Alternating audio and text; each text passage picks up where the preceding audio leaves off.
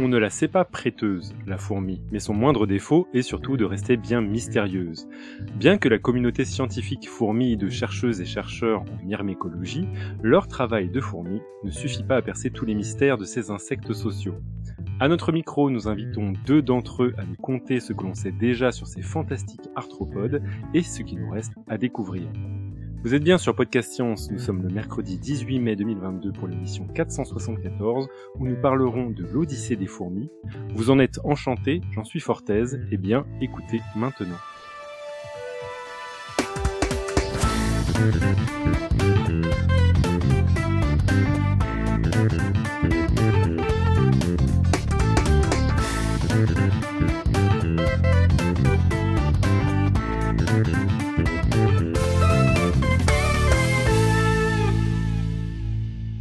Et ce soir, nous avons une table uniquement virtuelle autour de laquelle nous avons celui qui, comme une fourmi tisserande, s'assure que tous les fils soient en bon état et bien connectés, Pascal à la technique depuis l'Alsace. Bonsoir tout le monde. Celui qui, comme une fourmi moissonneuse, m'a assisté dans la récolte de questions pour préparer cette interview, Cléora depuis la Normandie. Bonsoir à tous. Celui qui, comme une fourmi légionnaire, s'aventure loin du nid douillet de sa discipline qui est l'astrophysique, Johan depuis Paris. Salut. Et enfin moi-même, Topo, depuis Paris, qui, comme une fourmi esclavagiste, a recruté les susnommés membres pour participer à cette émission, de gré ou de gré, hein, et joue le rôle de MC de la soirée.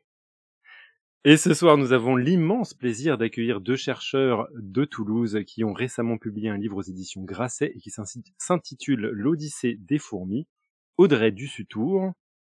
Bonjour. Et Antoine Wistrache. Bonjour. Alors, pour commencer, arrêtez-moi si je me trompe, Audrey Dussutour et Antoine Wistrache, vous travaillez tous les deux au Centre de recherche sur la cognition animale. C'est bon pour l'instant? On vous arrête Tout pas. à fait bon. Vous êtes donc éthologue, et si l'on connaît souvent bien la passion d'Audrey pour l'organisme unicellulaire Physarum polycéphalum, c'est autour d'un autre, alors donc euh, celui qu'on appelle le blob, hein, c'est autour d'un autre organisme que vous vous êtes retrouvé pour écrire un livre, La fourmi. C'est bon, j'ai tout bon? Tout à fait. Parfait. Tout juste 20 sur 20. Merci bien. Mais avant de parler du livre, est-ce que vous pourriez nous raconter comment vous vous êtes rencontrés tous les deux? Euh, je, je crois que j'ai vu Audrey avant qu'elle m'ait vu. Euh, la première fois que j'ai vu Audrey, elle était sur une scène devant, je crois, 700 personnes en train de faire. euh, elle était toute jeune chercheuse et elle avait déjà été invitée pour faire un talk- une conférence plénière, c'est-à-dire parler pendant une heure de toutes ses recherches.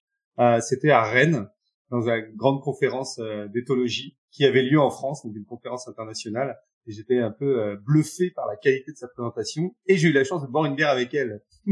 Oui, c'était en 2009, mais après on s'est revus euh, plein de fois. On s'est revus euh, en Australie, puisqu'Antoine a, a fait son, son sa thèse en Australie et moi je j'avais fait mon postdoc et du coup j'étais revenue. On a bu des bières, on boit souvent des bières avec Antoine. Donc on s'est vu en Australie. Puis après j'ai été le voir à à à Brighton, c'est ça, hein, dans le sud de l'Angleterre, où il faisait son postdoc. On a eu aussi bu des bières et puis on a beaucoup échangé parce que je savais qu'Antoine forcément était un chercheur brillant et j'avais absolument envie qu'il soit recruté euh, dans notre laboratoire et donc euh, je, je l'ai supplié presque de postuler dans notre laboratoire et du coup j'ai suivi en fait au début sa carrière et maintenant on est tout à fait euh, partenaires, on est dans le même couloir, euh, on est presque dans la même rue. on aurait presque pu faire le, le podcast ensemble en réalité, puisqu'on est vraiment à même pas 10 minutes euh, à pied l'un de l'autre. Ouais, je dois beaucoup à Audrey. hein. Elle était un bon mentor euh, pour euh, pour arriver à obtenir ce job et puis d'autres récompenses aussi. Ouais. Donc merci. Hein. Et en plus, un projet donc d'écriture ensemble euh, qui est facilité probablement par euh, la proximité de pensée, mais aussi euh, donc physique sur la même ville. Alors, on va en parler de ce livre. Sans surprise, ce livre va nous parler de fourmis. Mais euh, comment recouvrir sous la même bannière le même mot de fourmis, des espèces extrêmement différentes à retrouver parmi les 13 000 répertoriées aujourd'hui? Et je vous ai entendu souvent euh, évoquer le fait qu'il y en aurait probablement 25 000 euh, véritablement dans le, dans le monde. Et votre parti pris, ça a été de sélectionner plus de 70 espèces très différentes les unes des autres, mais partageant le fait d'avoir dans leur rang une caste ou de vieilles ouvrières qui vont être essentiellement fourrageuses. Alors comment vous est venue l'idée de collaborer ensemble pour écrire ce livre et choisir cet angle d'approche précis? Alors l'idée du livre, elle vient pas de nous en réalité, elle vient de Mathieu Vidard. Euh, Antoine et moi avons ah. été invités à une émission sur France Inter pour la tête au carré à l'époque et on avait parlé fourmis et à l'issue de cette euh, émission, euh, Mathieu Vidard nous a dit bah ça vous dirait pas d'écrire un livre sur les fourmis. Alors nous, on était hyper emballés parce qu'on était tous les deux très fans de Mathieu Vidard déjà. Euh, et donc en plus, c'était un projet bah, hyper chouette. Et je me rappelle parce qu'on avait voyagé ensemble pour le retour, on avait plein d'idées euh, pour faire ce livre. On avait même imaginé euh, euh soit ton propre chercheur et observe toi-même tes propres fourmis. On avait eu plein plein d'idées comme ça. Et très vite, en fait, Antoine et moi, on s'est aperçu qu'on travaillait sur les mêmes fourmis, c'est-à-dire les fourrageuses. Euh, tout, enfin lui comme moi, on travaille sur finalement la récolte de nourriture. Antoine plus comment elle navigue dans l'espace et moi comment elle ramène de la nourriture au nid. Et donc hmm. on s'est dit, ben finalement personne parle de ces fourmis-là et finalement elles ont la tâche la plus euh, importante de la colonie quasiment. Donc ça serait intéressant de leur dédier un Après le, le, le, fait qu'il y ait des fourmis qui vont qui sortent du nid chercher la, nourriture, je pense que c'est un point commun à, à toutes les espèces. Hein. Ah le choix des 75 espèces, elles viennent surtout de, de, la littérature scientifique, parce que forcément, il y a, la grande majorité des fourmis, il n'y a aucune recherche dessus. Et les, les, les la, la, littérature sur la recherche des fourmis est très riche, mais loin d'arriver aux 13 000 espèces recensées, bien sûr. Il y a juste leur nom, en gros. Oui, mais par contre, il y a ces espèces clés sur lesquelles on sait pas mal de choses parce qu'il y a des chercheurs qui se sont penchés dessus, donc c'est comme ça qu'on a fait notre sélection. Très bien, très bien. Et ça répond à une de mes questions que j'avais réservées pour un peu plus tard, c'est comment s'est organisée la préface et slash introduction de Mathieu Vidard. Bah, si vous a soufflé l'idée, j'imagine qu'il s'invitait aussi sur, euh, sur bah, En réalité, c'est notre directeur de collection, donc c'est lui qui nous a euh, en fait guidé tout le long de l'écriture, euh, qui nous a donné voilà des, des retours sur euh, nos idées, tout ça. Donc en fait, il a suivi et il a été, on le remercie, extrêmement patient parce qu'on a été extrêmement en retard sur l'écriture, parce que Antoine comme moi, bah voilà, et comme toi, on est chercheur et on n'a pas beaucoup de temps pour forcément l'écriture de livres et on a pris énormément de retard et, et donc les éditions Grasset et en particulier Mathieu Vidard ont été vraiment vraiment patients parce que je crois qu'on l'a rendu avec deux ans de retard par rapport à ce qui était prévu initialement. Très bien. Je vois que euh, sur les chapeaux de roue, la chatroom, euh, donc on est en live, il y a des questions des auditeurs qui se posent direct une question très importante. On a appris que vous aviez un penchant pour la bière et une des questions c'est est-ce que les fourmis boivent de la bière? C'est une bonne question. En tout cas, je peux garantir qu'elles euh, qu'elles aiment bien les les tiponches parce que quand on va sur le terrain en Guyane et euh, donc le soir après avoir fait passer la journée dans la forêt, on est dans ces espèces, vous savez, de, de carbets, donc ces, ces, maisons sans mur en fait, juste sur pilotis. Et là, mhm. forcément, il y a des, encore des milliers de fourmis qui sont tout autour de vous. Et en Guyane, bah, le soir, c'est de coutume de se faire un petit punch, donc il y a du sucre de canne. Et à chaque goutte qui tombe sur la table, on voit effectivement, comme euh, on voit souvent, les fourmis en couronne qui se mettent autour et qui nettoient la table pour nous. Pour la bière, euh, j'avoue pas avoir d'anecdote. Je suis pas sûr qu'elles aiment ça. Euh. C'est calorique, donc si la, la, partie alcool peut les repousser, mais la partie riche en sucre peut peut-être les attirer. Ouais, ça dépend quelle bière, je pense. Euh, surtout quelle espèce de fourmi, parce que clairement on a des espèces qui vont sur le sucre, d'autres qui préfèrent le gras de saucisson. On a un sujet d'étude tout, tout, tout, en tout cas déjà préparé, c'est parfait. Alors, euh, pour euh, avant de rentrer justement dans les détails de la biologie de l'organisme, je voulais parler encore un tout petit peu de l'ouvrage et notamment sa structure. Dans le sommaire du livre, on nous prépare à l'odyssée que vont accomplir les fourmis et qui est découpée en épreuves sortir, s'orienter, trouver sa nourriture, exploiter la nourriture, transporter, s'adapter à l'environnement, profiter des autres, défendre son territoire, se protéger des ennemis, attaquer, contre-attaquer, choisir et optimiser, secourir, soigner et enfin le destin ultime, la mort. Donc ça, c'est une belle odyssée qui s'annonce à, nous. Et pourtant, les sous-titres n'ont rien à voir et correspondent à des titres de films, ce qui amène aux questions suivantes. Premièrement, pourquoi ce choix? Comment avez-vous choisi les films Et est-ce que vous avez inclus vos films préférés? Ouais, bah, je veux bien répondre. Le, choix des épreuves, effectivement, il y avait une logique par rapport à l'Odyssée. L'idée des films euh, vient d'Audrey quand même, avant tout mais le choix des titres de films, il fallait surtout, c'est du premier degré direct. Hein. On n'a pas cherché un sens caché dans, dans, dans, ce que veut dire vraiment le film. C'est juste qu'il fallait que le titre du film ait un lien avec ce, ce dont quoi, on parle dans le chapitre. Quoi. Et comment les sélectionnez-vous? Des fois, ça avait un lien très très éloigné. Par exemple, il faut le chercher des fois. Donc ça, c'est assez drôle dans les chapitres. Par exemple, la communauté de l'anneau, qui est donc, moi j'aime beaucoup le Seigneur des Anneaux. Et donc la communauté de l'anneau, c'est juste parce que les fourmis elles portent un Cheerios à un moment donné, collectivement. Et donc, il y a ce côté d'anneau. Et donc, des fois, c'est évident. Euh. Par exemple, les dents de la terre. voilà. Mais il y a des fois, c'est un peu plus subtil. Mais euh, clairement, on a, on a beaucoup cherché. On passait notre temps avec Antoine à, à, taper des mots-clés dans Allociné en disant « Ah, ça, ça collerait bien. Ah, ça, c'est pas mal. Ça, c'est pas mal. » Mais on est parti sur les 12 épreuves. C'est vraiment les 12 travaux d'Hercule, quoi. Et c'est pour ça qu'on en a choisi 12 exactement. Ok, donc le protocole, c'est chercher sur Allociné euh, des mots-clés pour pouvoir coller. Non, mais c'est parfait. Et franchement, quand on trouve le bon titre, on sait qu'on l'a trouvé, il n'y a pas d'hésitation. Exactement. Il y a des fois où ça fait « Ah, c'est parfait !» Comme alerte à Malibu. voilà. Très joli, très joli. Euh, J'allais vous poser question euh, sur euh, vos films préférés euh, dont les protagonistes sont des fourmis ou le plus rigoureux scientifiquement. Je sais pas si vous avez des, des idées ou. Euh, après, je sais pas s'il y en a qui sont vraiment rigoureux, mais il y en a parfois qui m'ont surpris par la la justesse en fait de l'anatomie, par exemple dans euh, Ant-Man. Euh, c'est un peu n'importe quoi les fourmis, mais l'anatomie est hyper bien respectée et c'est assez bluffant. Euh, mais c'est vrai que on parlait de, de minuscules. Enfin moi mon préféré c'est minuscule. Si on doit choisir un film sur les fourmis, ça serait minuscule. Euh, donc euh, l'histoire, je sais pas si vous connaissez l'histoire des fourmis avec la petite coccinelle. Là et sans, sans parole. Euh, je, la, je la préfère à Hans et Mille pattes parce que Hans et Mille et une patte, euh, donc le héros, c'est un héros. Vous voyez, j'ai dit le héros parce que c'est un héros hmm. et c'est pourtant une ouvrière. Or, ça n'existe pas une ouvrière mâle. Et ah. pourtant, ils en ont fait, ils, ont, ils avaient la parfaite opportunité pour faire une héroïne. Vu que les ouvrières dans une colonie, ce sont des femelles. Et pourtant, ils ont pris le parti pris de faire un héros mâle. Alors que c'est euh, même pas biologiquement possible. Donc ça, ça, ça m'a gêné un tout petit peu parce que c'était une opportunité en or de pouvoir en fait finalement faire un, un, un dessin animé autour d'une héroïne et ils l'ont pas pris. Eh ben voilà. Paf. Disney euh, DreamWorks, les deux. et dans mille et une Zéro pattes, sur je vérifie effectivement dans mille et une pattes, les fourmis ont que quatre pattes en plus au lieu de six. Ouais, oui. C'est vrai? Ah, Erreur grossière. Oh là là. Alors là, ça c'est bon. Irrécupérable. Très bien. Écoutez, justement, parlons de la fourmi, de euh, sa biologie euh, et des insectes de manière générale. D'ailleurs, vous il y a, y a, un des passages dans lequel vous dites que réhabiliter les insectes aux yeux du public, c'est un but annoncé.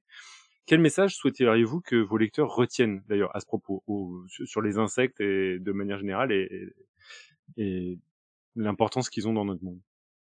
C'est peut-être la, la, complexité insoupçonnée, la richesse de leur monde subjectif, et du coup essayer à travers euh, cette connaissance d'inspirer un peu de, de respect et d'humilité. Ouais, surtout l'humilité parce qu'on voit que ce sont des, des organismes capables de de résoudre des problèmes qui peuvent nous apparaître relativement complexes, mais aussi qui ont une importance euh, fondamentale dans l'écosystème. Et, euh, et euh, dans le dernier livre d'Edward Wilson, qui est décédé récemment, il dit d'ailleurs que la question qu'on lui pose le qu'on lui posait le plus souvent, et je crois que c'est pareil à Antoine et à moi, c'est comment on se débarrasse des fourmis. Et lui, il répondait toujours euh, apprenez à vivre avec. Et je trouve ça joli parce qu'il dit apprenez à vivre avec, observez-les et devenez des myécologues. Et, euh, et je trouve ça joli parce qu'en effet, vous avez l'opportunité devant vos yeux de découvrir un tout autre monde, mais plonger dans cette opportunité. Vous allez voir un science, finalement un film de science-fiction en les regardant. Et, euh, et je trouve ça assez joli comment il répondait apprenez à vivre avec. Ouais, même bien plus qu'un livre de science-fiction. C'est euh, une collection diverse de livres science-fiction qui partent dans des sens différents. Et ça, c'est un autre point aussi. C'est moi, ce qui m'impressionne, c'est ces sortes de mise en abîme quand on réalise la diversité du coup, vraiment cette diversité. Là, on parle juste de quelques fourmis et ça donne déjà un panel de choses complètement différentes. Donc, ça peut nous permettre d'imaginer ce que c'est que la nature, cette diversité incroyable qu'on dont on s'est déconnecté un peu dans notre société. Oui, c'est clair parce que le mot en fait fourmi, c'est ça vient de la famille, hein, des formicidés. Euh, c'est comme si on réduisait la famille des hominidés à un seul mot, c'est-à-dire que derrière gorille, orang-outan, chimpanzé, euh, humain, on mettait un seul mot. Ça nous paraîtrait aberrant. Ouais, oui, oui, ce serait dire euh, pour n'importe quel mammifère, c'est un mammifère, voilà. C'est un peu réducteur. Euh, Cléora, tu, tu avais une, une, citation à nous soumettre. Oui, on parlait d'humilité, euh, d'intelligence euh, humaine par rapport aux fourmis, mais justement, vous avez écrit tout des, enfin, dans les premières pages. Alors, je vous cite, hein, ce que les études en laboratoire cherchent, ce n'est pas l'intelligence des fourmis, mais des traces de l'intelligence humaine chez les insectes. Est-ce que vous pouvez en dire un peu plus là-dessus, avec quelques commentaires?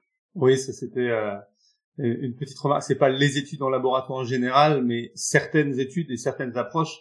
Et moi-même, euh, j'ai commencé à étudier les fourmis avec une approche très euh, euh anthropomorphique en fait, qui est la, la psychologie expérimentale où la question souvent vient de l'introspection humaine. Par exemple, euh, ah, on a une mémoire, est-ce que les euh, animaux ont une mémoire? Donc c'est pas forcément idiot, hein. et d'ailleurs ça a apporté beaucoup de choses ce genre de recherche. Mais finalement, quand on creuse et quand on arrive sur un insecte, on voit beaucoup de d'études où on va pas du tout considérer ce que fait l'insecte naturellement, on va chercher à le mettre dans une dans une arène la plus simple possible ou parfois complètement séquestrée et essayer de regarder qu'est-ce qu'il peut apprendre ou des choses comme ça. Donc ça, c'est une approche vraiment euh, où la question vient purement de notre introspection. Donc c'est dans ce sens-là qu'on cherche l'intelligence humaine chez les insectes. À l'inverse, il y a d'autres approches historiquement qui sont plutôt une, une, dérive des naturalistes qui au contraire regardaient l'insecte ou l'animal même dans son monde naturel pour essayer de comprendre ce que lui fait, quelle est sa tâche. Et aujourd'hui, il y a des courants qui dérivent de cette de cette approche-là.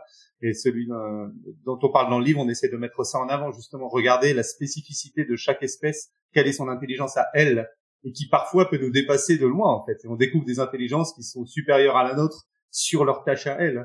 Eh ben, malgré tout, je vais, je vais rebondir sur quelque chose qui m'a surpris comme similitude avec euh, l'intelligence humaine, ou en tout cas l'anatomie humaine. J'ai découvert que euh, dans, votre livre, le cerveau des insectes et euh, notamment des fourmis, comme euh, les humains, était composé d'air cérébral et est-ce que vous savez si ça, ça s'étend à d'autres espèces? Le fait qu'il y ait des véritables aires cérébrales dans un cerveau, parce que là, on est quand même à des centaines de millions d'années d'évolution séparées, quoi. Ouais, je pense que ça, c'est une une convergence un petit peu, euh, on va dire, euh, nécessaire dans le sens où euh, si on avait un cerveau sans aire cérébrale, c'est-à-dire que tout serait à peu près connecté à tout aléatoirement. Un petit peu d'ailleurs comme le deep learning ou les approches de l'intelligence artificielle classique, où on fait des réseaux entièrement connectés plutôt que des aires et des clusters. Ça, encore une différence. L'avantage des clusters, je pense qu'il est assez clair, on a à peu près bien compris, c'est que, euh, alors forcément, un cluster, c'est-à-dire une région cérébrale, pardon, ça va être simplement la conséquence anatomique que certains neurones sont plus reliés entre eux et moins reliés à d'autres. Donc en fait, ça crée des centres indépendants qui vont faire des computations très spécifiques et l'avantage de ça, d'avoir, en gros, c'est de la modularisation, d'avoir plusieurs modules. L'avantage de ça, c'est simplement qu'en changeant la connectivité entre ces groupes de modules, mais sans changer ce qui se passe dans le module, on peut avoir des choses complètement différentes qui sortent au final, sans avoir besoin de tout changer.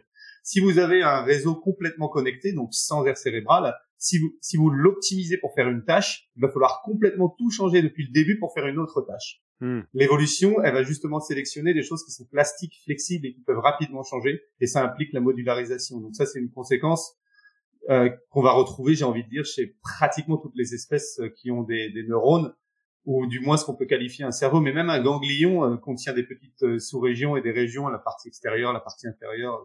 C'est vraiment quelque chose qu'on voit partout. Et donc, euh, je, je, ne sais pas, hein, je, je, me demande, et peut-être que vous n'avez pas la réponse à ma question, mais euh, chez euh, d'autres organismes avec des, des, des, gros cerveaux, on va dire, comme par exemple les poulpes, il y a aussi des aires cérébrales Ah oui, tout à fait. Ouais. Ah oui, d'accord, ok. Bon, bah, ça, ça, ça, répond à mes questions. Il y a vraiment une... Si trois espèces vraiment très très séparées ont cette structure-là, c'est que ça a priori, c'est un bricolage évolutif qui fonctionne. Quoi. Moi, je pense que du moment où on utilise le mot euh, ganglion cérébral ou cerveau, il y a des aires en réalité, parce que chez des organismes comme l'hydre de mer ou euh, euh des organismes qui ont, qui ont en fait, on, parle plus de système nerveux, on va pas parler de, de système central parce que c'est complètement distribué. En fait, les hydres, mm. par exemple, elles ont euh, des cellules neuronales tout le long, en fait, mais c'est pas du tout spécialisé, il n'y a pas de modularité chez elles. En fait, c'est juste un tissu neuronal. Ok. Et pourtant, il y a des aires. Pas vraiment. Il y en a partout. Là, pour le coup, il n'y a pas de modularité. D'accord, ok. Non, non, pas chez les hydres de mer, mais c'est, c'est les premiers organismes à développer des systèmes nerveux. Donc. Euh. Ouais, c'est parce qu'il y en a tellement peu qu'on peut même pas définir un module, parce que chaque neurone va faire son action, quoi. C'est ça. Donc, euh, la question se pose même pas à ce niveau-là. Mais c'est pas un peu pareil avec les fourmis, on a quand même des zones de ganglions un peu sur toute la fourmi, non? Oui, c'est ça, ouais, c'est-à-dire que c'est modularisé, discrétisé, mais tout est connecté entre eux. Enfin, chaque module est connecté avec les autres, mais au sein d'un module, il y a énormément de neurones connectés entre eux, donc ils se sont retrouvés proches spatialement. Mais l'idée de décentraliser un petit peu l'intelligence, donc ce type de computation on le fait là, ce type de computation on le fait là, c'est ça qu'on retrouve vraiment partout. Hmm, ok. Euh, bah, Antoine, vous avez encore la parole. Euh, vous avez évoqué dans votre livre euh, une fourmi et on a appris dans plusieurs de vos interviews que c'était votre fourmi favorite, Gigantiops destructor. Euh, et vous parlez donc de protocole d'orientation avec cette fourmi-là en particulier. En gros, en quoi ça consiste et quels sont les résultats les plus contre-intuitifs les concernant? Euh, ma fourmi préférée, euh, j'ai essayé de varier, mais effectivement, il y en a eu ah, deux, Gigantia Destructor, donc ça va faire trois. Bon, d'accord. Mais c'est vrai qu'elle est géniale. Euh, je pense pas qu'elle ait quelque chose de particulier dans la façon dont elle organise l'espace dans sa tête, dans la façon dont elle, euh, dont, elle va se, euh, dont son cerveau va organiser la vision pour apprendre des routes. Il y aura beaucoup de mhm. fourmis, ce sera très similaire. Par contre, elle le fait au niveau supérieur par rapport à la plupart des espèces. Euh, c'est-à-dire que si vous avez, alors les, les, résultats, en fait, il y a eu peu d'expérience en vrai sur Gigantiops sur le terrain, il y en a eu beaucoup sur le laboratoire. Alors qu'il y a d'autres espèces, c'est l'inverse, mais on voit au final que tout se recoupe. Mais dans les dans les dans les résultats contre-intuitifs, pour répondre spécifiquement à la question, j'ai euh, une histoire marrante parce que moi, dans, dans ma première étude que j'avais fait avec cette espèce, du coup au labo, je, je, leur faisais apprendre euh, à retrouver un coin dans une arène rectangulaire de 80 cm sur 40 cm, un rectangle. Elles arrivent au milieu et elles doivent trouver un coin pour euh, pour sortir. Et normalement, c'est une tâche impossible parce que dans un rectangle, on peut pas faire le distinguo entre un coin et le coin qui est diamétralement opposé. Il y a rien qui permet de distinguer ces deux coins si on est désorienté à la base. Et j'arrivais pas à retrouver toujours le même coin. J'arrivais pas à leur faire prendre un rectangle pour un rectangle. Il y avait des repères cachés qu'elles utilisaient que j'arrivais pas à découvrir. Et au final, j'ai trouvé, malgré le fait que j'avais tout emballé dans des cartons, j'avais mis des autour du rectangle, j'avais essayé vraiment d'empêcher les repères externes d'agir, il y avait tout de même un gradient lumineux que j'ai réussi à enlever en mettant une lumière très forte à l'intérieur, bien homogène, et là, elle commençait à faire enfin cette erreur de diagonale. Donc ça, c'était pour montrer à quel point elle pouvait percevoir un gradient lumineux bien au-delà de ce que notre œil pouvait percevoir. Ah, pas mal. Ok. Donc force. Ouais, ok. Fortiche. Euh, bah, vous, vous évoquez là des travaux euh, qui se passent euh, au laboratoire, mais il y a aussi des études qui ont été réalisées sur le terrain. Vous en avez fait? Comment ça se passe? Euh, Vous avez évoqué certaines destinations pour l'instant, la, la, la, Guyane. Est-ce qu'il y en a d'autres? Alors, j'ai fait la plupart de mon terrain soit en Australie, soit autour de Séville, qui sont un point commun d'être deux zones arides et on retrouve des espèces, alors des espèces qui évolutivement sont très séparées, mais écologiquement du coup sont un peu dans le même euh, le même genre de milieu aride et vont converger sur des euh, stratégies assez similaires qui sont euh, je sors quand il fait très très chaud, c'est-à-dire que les prédateurs sont cachés et donc j'ai des prédations, les compétiteurs sont dans le nid donc j'ai plus de compétiteurs. Donc il n'y a plus que cette espèce en fait qui est active pendant les heures chaudes de l'été. Et leur rôle c'est d'aller récupérer les petits insectes grillés qui eux ont pas survécu à la chaleur. Et ces espèces-là, typiquement, euh, que ce soit en Australie ou autour de Séville, elles ont un peu la même morphologie avec des longues pattes, elles courent très très vite et elles sortent en solitaire et elles se fient typiquement à la vision pour apprendre des routes visuelles. La raison pourquoi elles utilisent fortement la vision, alors il y a beaucoup d'espèces qui utilisent la vision, c'est d'une, ça va plus vite, parce que suivre une piste chimique, ça implique de baisser la tête, d'avoir les antennes écartées, de faire beaucoup de zigzags. Alors suivre la vision, ça permet de courir avec la tête haute, ça permet d'aller plus vite. Deux, une piste chimique, ça peut être détecté par euh, des prédateurs ou des compétiteurs, donc et ça coûte cher aussi à produire, donc si on peut l'épargner. Trois, il fait chaud sur le sol, ça s'évapore rapidement, donc ça vaut pas le coup. Et même quatre, j'ai envie de dire, c'est des espèces qui vont chercher des petits insectes grillés, comme j'ai dit, et donc c'est rarement un gros tas de nourriture, c'est plutôt plein de nourriture autour du nid, donc vaut mieux se disperser il vaut mieux euh, aller dans des directions différentes. Et du coup, c'est des espèces idéales pour nous parce que quand on les étudie sur le terrain, il n'y a pas d'interaction avec les autres.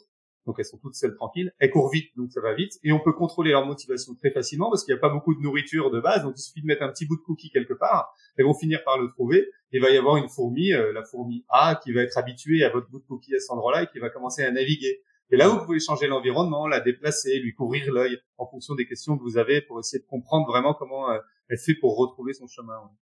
Et vous, Audrey, du coup, vous avez fait euh, des, euh, des, des, essentiellement des études en laboratoire ou plutôt euh, sur le terrain non, Je suis une bête de laboratoire.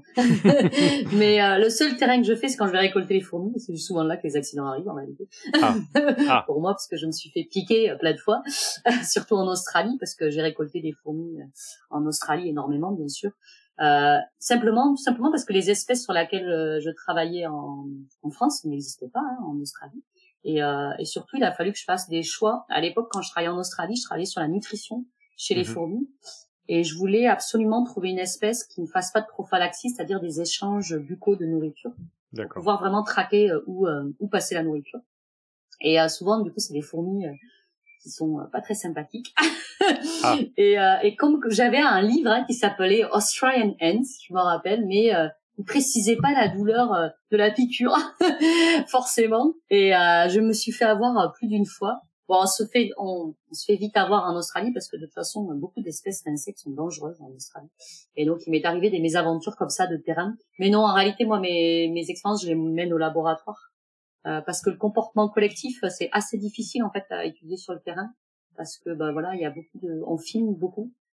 Mmh. Euh, et euh, il y a que les fourmis légionnaires en fait qui sont étudiées euh, beaucoup sur le terrain, même pour le, les comportements collectifs, parce qu'elles s'élèvent très très mal en laboratoire. Donc dès qu'on a une contrainte sur l'élevage, ou par exemple les fourmis coupeuses de feuilles sont beaucoup étudiées, même au niveau collectif sur le terrain, parce qu'elles ont des routes bien déterminées, qu'elles utilisent tous les jours, donc ça va être facile de poser une caméra là. Et pour d'autres comportements, euh, c'est beaucoup plus difficile. Je me permets une petite digression. Vous évoquez plusieurs fois dans le livre euh, l'échelle de Schmitt, donc l'échelle euh, de piqûres de plusieurs insectes, de guêpes, etc. vous avez, par curiosité, regardé quelle était la description et le niveau de des piqûres que vous avez subies en Australie? Ouais, moi pour les Ritidoponera, c'était vous croyez que vous mangez un poivron et en fait c'est un piment hyper hyper fort à la peignos. c'était exactement ça parce qu'au début, j'en avais plein sur mon bras, mais c'était par centaines parce qu'en fait, j'ai fait la connerie de mettre ma main dans une fourche d'arbre et je tâtais les feuilles mortes comme ça et d'un coup, elles sont montées. Au début, j'ai pas trop paniqué. Je les ai poussées un peu comme ça, c'était un peu accroché. Et c'est après que d'un coup, ça a brûlé, mais un truc de fou. Et mon bras est devenu double du volume et surtout dur comme de la pierre, quoi.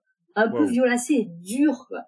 Et les Australiens se moquaient de moi, ils disaient, ah, on va devoir te l'amputer, tout ça. Parce que et, euh, et en fait, mon chef disait surtout ne gratte pas parce que c'est le pire, en fait. Parce que plus tu grattes et plus tu vas avoir envie de te gratter. C'est exactement ça. Donc c'est resté une semaine et après ça a été gagné. une semaine. Ah, bah dis donc. Bah, je... Ouais, mais j'avais eu 100 piqûres quand même, donc c'est normal. Joli. Joli palmarès. Donc après, euh, essentiellement au laboratoire, ça se comprend.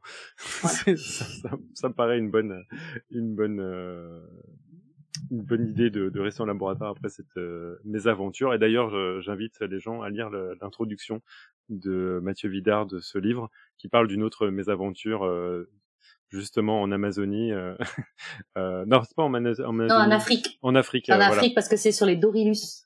Ouais, ouais. Les fourmis légionnaires africaines. Exactement. Ouais, je, me suis trompé d'anecdote. Euh, Cléora, tu avais une question sur la vision de la fourmi. Ouais, moi je voulais revenir justement sur la vision de la fourmi, parce que moi, un petit noob qui connaît rien sur la fourmi, je pensais que elle fonctionnait juste avec les odeurs et les phéromones, mais j'ai appris donc maintes et maintes fois donc dans le livre, euh, comme vous l'avez dit Antoine, que bah elle se repère beaucoup avec la vue. Mais du coup, euh, au niveau de la vue, comment ça marche du coup? Est-ce que C'est très, ça a un œil comme nous ou ça Comment ça marche? Donc les yeux des, des, arthropodes en général, donc aussi des, fourmis, des abeilles, de tous les insectes, pour ceux qui ont des yeux c'est les yeux à facettes, hein, typiquement, le mouche, voilà, typique. Mais euh, alors si la structure est très différente de la nôtre, parce que chaque facette a tout ce qu'il faut pour être un petit œil. Donc elle a sa propre lentille, elle a sa propre euh, euh, son propre récepteur. Enfin d'ailleurs dans chaque omatidie il y a 7 à 9 récepteurs en fonction des espèces de différentes couleurs. Donc c'est comme si c'était des milliers de petits yeux, mais chaque omatidie, donc chaque facette pointe dans une direction adjacente à ses voisines, ce qui fait que c'est l'ensemble de l'œil qui forme une seule image c'est pas euh, mille fois la même image, qui serait complètement inutile. Donc ça forme au final une seule image qui est interprétée par le cerveau. Alors la différence, c'est que d'une manière générale, c'est une résolution très très basse, parce que la raison elle est simple, c'est parce que vu que c'est fait comme ça, vu que ça converge à l'extérieur, c'est une sorte de, de, de, bol qui va vers l'extérieur. Si vous voulez augmenter la résolution, il faut que les, les facettes soient parallèles les unes aux autres, et ça impliquerait un rayon infiniment grand. Donc rien que du fait de cette constitution, ils ont déjà une contrainte morphologique sur la résolution. Et ça amène des résolutions qui sont à peu près 100 fois plus basses que la plus haute résolution que nous, on peut avoir. Mais au final, c'est pas un problème pour les insectes. Et d'ailleurs, cet œil leur donne un avantage parce que l'avantage d'avoir plein de facettes, c'est qu'on peut modeler l'œil en fonction des régions de l'espace dans lequel il pointe.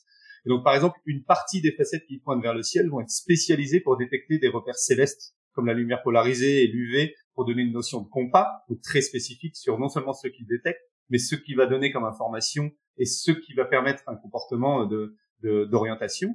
À l'inverse, vous avez d'autres omatidies au sol qui sont beaucoup plus larges et qui permettent de détecter le flux optique. Donc, ils vont être spécialisés pour ça. Donc, ils changent d'anatomie concrètement pour s'adapter à la fonction. Donc, le flux optique, c'est simplement le défilement de l'image qui, pour une fourmi, va être sous ses pattes, donc vers le sol, et qui va lui donner une notion de vitesse à laquelle elle se déplace.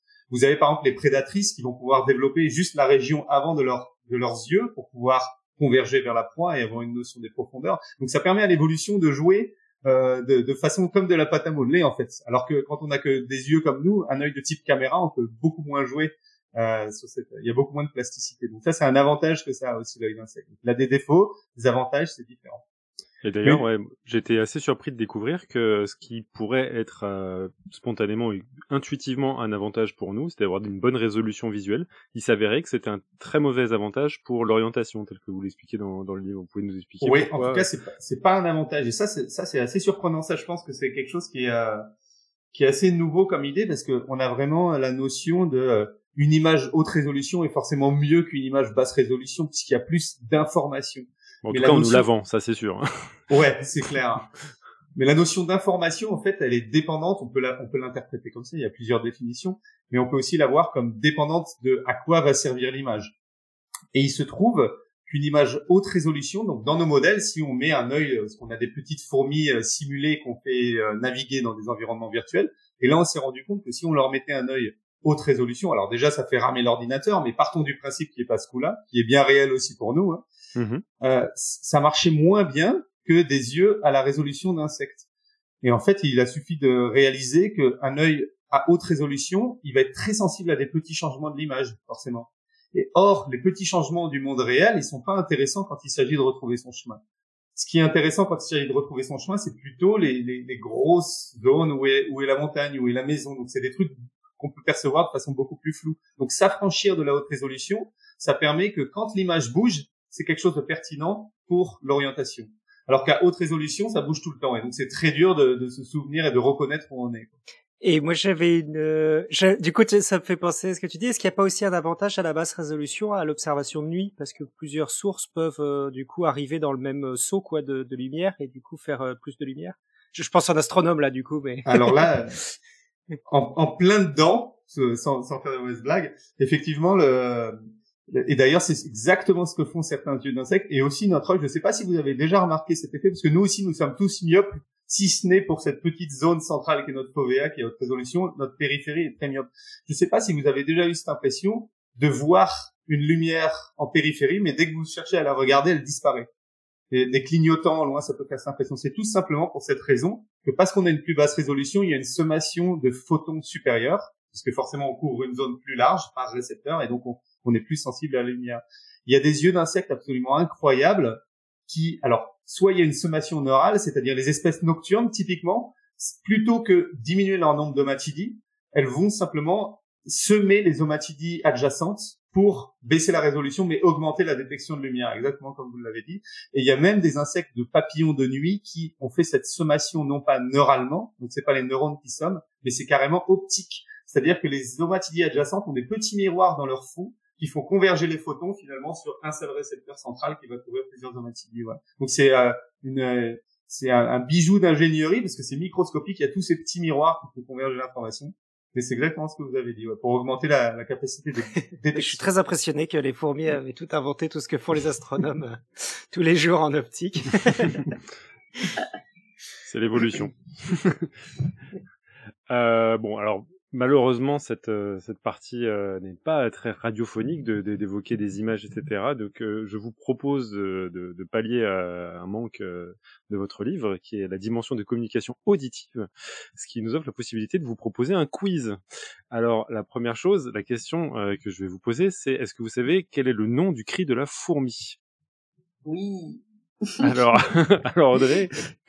Elle gronde Eh ben voilà, c'est parfait. Ça me fait bien plaisir que cette blague soit connue. Et du coup, j'allais vous proposer de reconnaître les cro-ondes euh, de la fourmi euh, suivant. Euh, Pascal, est-ce que tu es prêt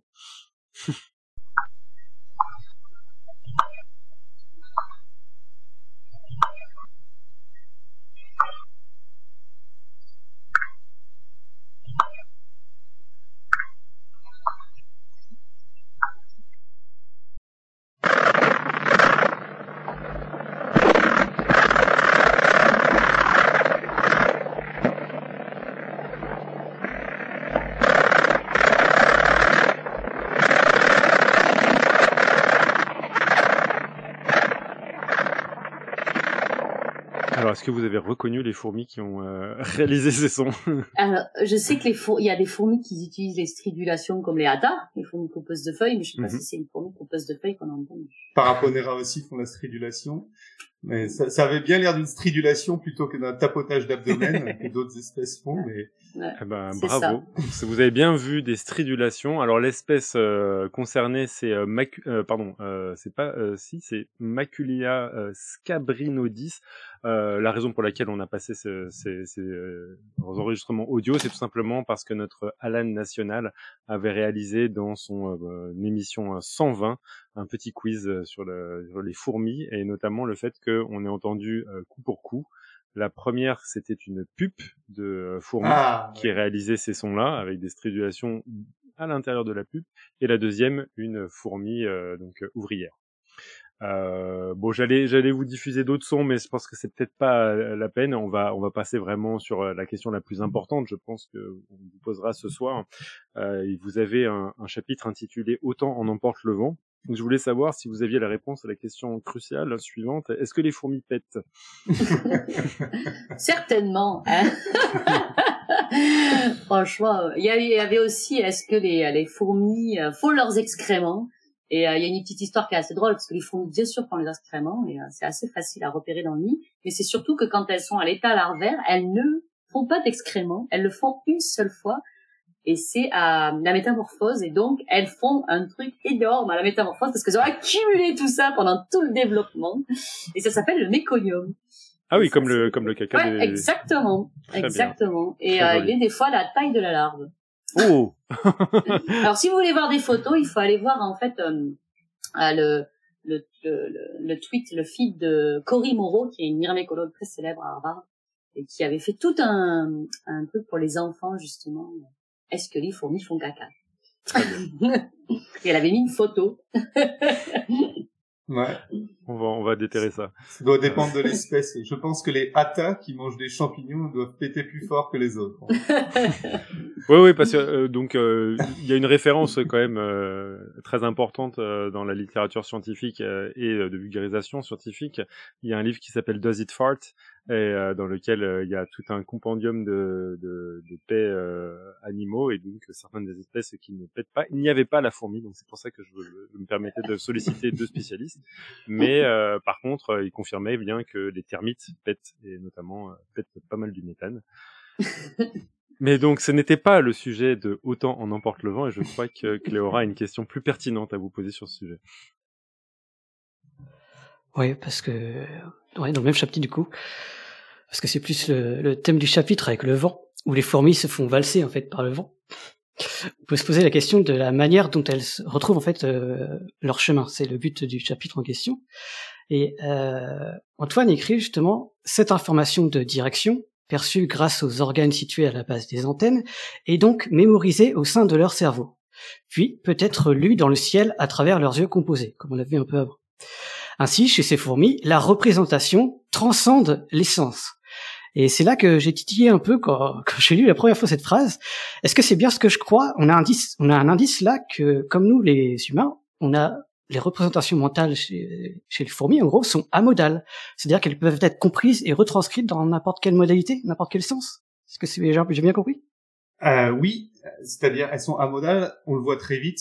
Si vous parlez euh, un relais de neurones. Alors, il y a, plein de neurones sensoriels. Hein. Il, y a, les yeux, il y a ces organes à la base des antennes. Vous avez plein de neurones olfactifs dans les antennes. Vous avez des neurones même auditifs dans, les pattes, gustatifs, tactiles. Il y a plein de, plein de neurones sensoriels, plein de sens. Et euh, si vous suivez ces neurones où est-ce qu'ils remontent, vous arrivez après trois relais, quatre relais sur des zones cérébrales centrales qui typiquement reçoivent toutes les modalités. Et ces euh, zones centrales font des types de computation un peu spécifiques, par exemple de direction. La zone du complexe central en particulier, qui est spécialiste dans les directions, elle va prendre toutes les informations possibles pour essayer d'avoir une idée de la direction du moment. Donc elle va pouvoir prendre une information visuelle, repère céleste, mais aussi de mouvement moteur, c'est-à-dire que quand vous faites un, virage à gauche, la commande motrice va aussi être prise en compte pour savoir que vous avez tourné. Vous avez aussi l'olfaction qui va rentrer. Donc c'est vraiment, on voit tout de suite des aires qui sont, comme vous dites, amodales. Après, ça veut pas dire que n'importe quoi peut être transformé en n'importe quoi. C'est souvent très spécifique pour une tâche. Donc tout va converger vers la direction. Donc la direction pourrait être retransmise à partir de vous pouvez enlever toutes les informations sauf une, ça va quand même fonctionner dans ce sens-là. Mais ça ne veut pas dire que quelque chose qu'elle touche avec ses pattes, elle peut se former une, représentation de, de forme qu'elle va pouvoir reconnaître visuellement, bien qu'il y ait des études qui, qui semblent montrer ça, mais j'ai encore des doutes. Ça ne veut pas dire que tout peut se transformer dans tous les sens non plus. Ok. Donc il y a des aires associatives en fait euh, en fonction de chaque euh, chaque fonctionnalité en gros plus que ça. C'est plus c'est pas tous les sens qui se convergent en un point. Alors si quand même. Quand même. Il y a, bah, les, ces aires associatives elles, prennent en compte tous les sens clairement. Mais ça veut pas dire qu'elles reconstruisent le monde qui peut être lu par tous les sens mm. à, l'inverse. Vous voyez ce que je veux dire? Elle va mm. faire converger les sens, pas forcément pour recréer le monde, mais pour obtenir une information très robuste pour une tâche donnée. Ça, c'est super intéressant. Moi, je trouve que ça, une petite bête comme ça, euh, qu'on arrive quand même à démontrer ça, qu'il y a des arts associatifs à ce point-là. Top. On va commencer à évoquer euh, les relations que, mutualistes euh, de société que peuvent entretenir certaines fourmis avec d'autres espèces. Et j'en profite pour diffuser cet extrait d'une chanson qui tournait en boucle chez mes parents. Pascal, est-ce que tu veux taquer pour mettre l'extrait? Merci. Il faut que vous souffriez aussi.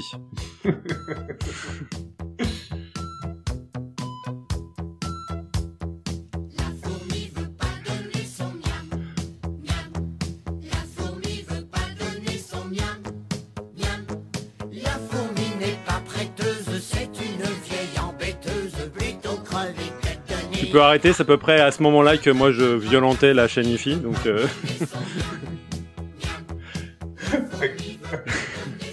Désolé pour euh, ce qui vient de se passer, euh, mais ça aura fait très plaisir à mes parents de, de, cet extrait audio. alors, leur éducation sans faille. donc, pour euh, l'aspect social, quel est le lien que vous avez entre vos recherches et euh, la fouloscopie euh, bah, Parce qu'on a, on a déjà invité Amélie Moussaïd à, à, nous rejoindre. Et donc, est-ce qu'il y a un lien entre ce que vous faites ici avec les fourmis et cette discipline que, qui est venue nous expliquer Amélie? Complètement. Mehdi et moi avons partagé le même bureau pendant trois ans. donc on se connaît très bien. En réalité, quand j'ai été recrutée au CNRS, Mehdi était en train de faire sa thèse. Et, mhm. euh, et donc on a partagé le même bureau. Et c'était très drôle parce que Mehdi faisait des expériences avec les piétons que j'avais fait avec les fourmis. Sauf que lui, ah. il était euh, confronté à des lois d'éthique auxquelles moi je n'étais pas confrontée, euh, surtout par rapport à la densité en fait de piétons au mètre carré. Lui, il pouvait pas faire des tests que moi j'étais amenée à faire avec les fourmis. Et c'est très rigolo parce qu'on a fait vraiment utiliser les mêmes setups expérimentaux euh, chez les humains et euh, chez les fourmis. Et euh, on voit en fait que par exemple euh, les lignes de déplacement, euh, par exemple, vous voyez dans les couloirs de métro, les règles en fait qui sont à l'origine de la formation de ces lignes de déplacement, on va pouvoir retrouver des règles qui sont très proches chez les fourmis. alors finalement, les fourmis, même dans leur trafic, quand elles se déplacent, elles sont plus proches des piétons que des voitures. On compare souvent les fourmis à, des voitures, on parle des embouteillages, etc. Mais en réalité, c'est plus proche des piétons parce que savoir que les termites, les fourmis et les humains sont les seuls animaux à pratiquer ce qu'on appelle les déplacements bidirectionnels. Mmh C'est-à-dire, euh, en fait, la plupart du temps, les animaux, quand on parle de déplacement collectif, ils se déplacent tous dans la même direction, ou ça va être comme euh, un essaim de moucheron, ça va être dans toutes les directions. Là, on a vraiment une organisation, ça va de gauche à droite, de droite à gauche. Et c'est que chez les piétons, les termites et les, et les fourmis qu'on va retrouver ce type d'organisation. Et euh, la bidirectionnalité, ça amène une contrainte forte qui sont les collisions que vont avoir les deux flux en fait quand ils vont se rencontrer. Et donc il y a euh, des règles qui se mettent en place. Et donc Mehdi par exemple a montré que les piétons quand ils se rencontraient, par exemple, ils avaient plus tendance à aller à droite quand ils étaient en direction, à gauche. Alors chez les fourmis, on va pas trouver ce type de, de préférence de latéralité, mais on va trouver plutôt des systèmes où la fourmi qui va se déplacer, qui va laisser la priorité, c'est la fourmi qui spatialement en a l'opportunité. Et ça va se faire que sur du spatial et au niveau local. Et donc avec Mehdi, quand on comparait euh, les modèles mathématiques, euh, on voyait beaucoup beaucoup de, de, similitudes et les fourmis en fait elles permettent d'aller plus loin sur des choses qu'on peut pas tester chez les humains et donc monter fort. Par exemple, dans les mouvements de panique ou des choses comme ça, mhm. on peut pas faire ce type d'expérience avec les humains, mais on peut les faire avec les fourmis et ça peut nous aider à donner des pistes en fait, sur les mouvements de piétons. Très bien. Et le lien maintenant entre le blob et les fourmis? Alors, euh, non, pas du tout. En ah. réalité, on est dix chercheurs dans le monde à faire ces, à travailler sur ces deux modèles. Et en réalité, c'est parce que ces deux modèles qui ont des systèmes de fonctionnement décentralisés. Donc, dans un cas, vous avez un organisme qui n'a pas de système nerveux, mhm. où il n'y a pas de centre coordinateur, où en fait le problème émerge et à partir de sous-unités. Et chez les fourmis, vous avez la même chose en termes d'intelligence collective. Vous avez un super organisme qui va résoudre des tâches complexes juste liées avec des petites interactions locales, ce qu'on appelle des systèmes auto-organisés. Et donc, en fait, le blob et les fourmis sont deux systèmes auto-organisés. Et donc, on va trouver, euh, par exemple, euh, la sélection du chemin le plus court chez les fourmis. Vous pouvez retrouver les mêmes règles que euh, la formation d'une veine qui va prendre le chemin le plus court dans un labyrinthe chez le blob. Donc, en fait, ça va être quand même des, des systèmes qui sont extrêmement proches, malgré que phylogénétiquement, c'est très, très différent. Très bien. Et alors, pour vraiment euh, que, que je, j'appréhende euh, complètement le, lien qu'il peut avoir, donc ici, la décision qui se passe dans le blob, elle est manifestée par les noyaux qui se baladent à l'intérieur ou euh... Alors souvent on pense aux noyaux, mais en réalité c'est le réseau veineux. Ouais. Euh, en, fait, le, le, blob, son système locomoteur et son mmh système de partage en fait des, les ressources, c'est son système, euh, c'est son système donné. D'accord. Et euh, c'est donc des, il faut imaginer que c'est comme des plein de petits oscillateurs. Euh, Et en fait, quand vous regardez les contractions des veines, elles sont pas du, elles se, elles se coordonnent ou elles sont complètement désorganisées, chaotiques. D'accord. Et euh, donc c'est plutôt sur euh, le système veineux qu'il faut se concentrer que sur les noyaux eux-mêmes parce que les noyaux, euh, ils régissent pas grand-chose à part l'expression protéine. D'accord. Euh, et en plus, elle est rythmée euh, par rapport à la mitose qui a lieu toutes les 8 heures dans la cellule. vous avez une petite fenêtre d'expression.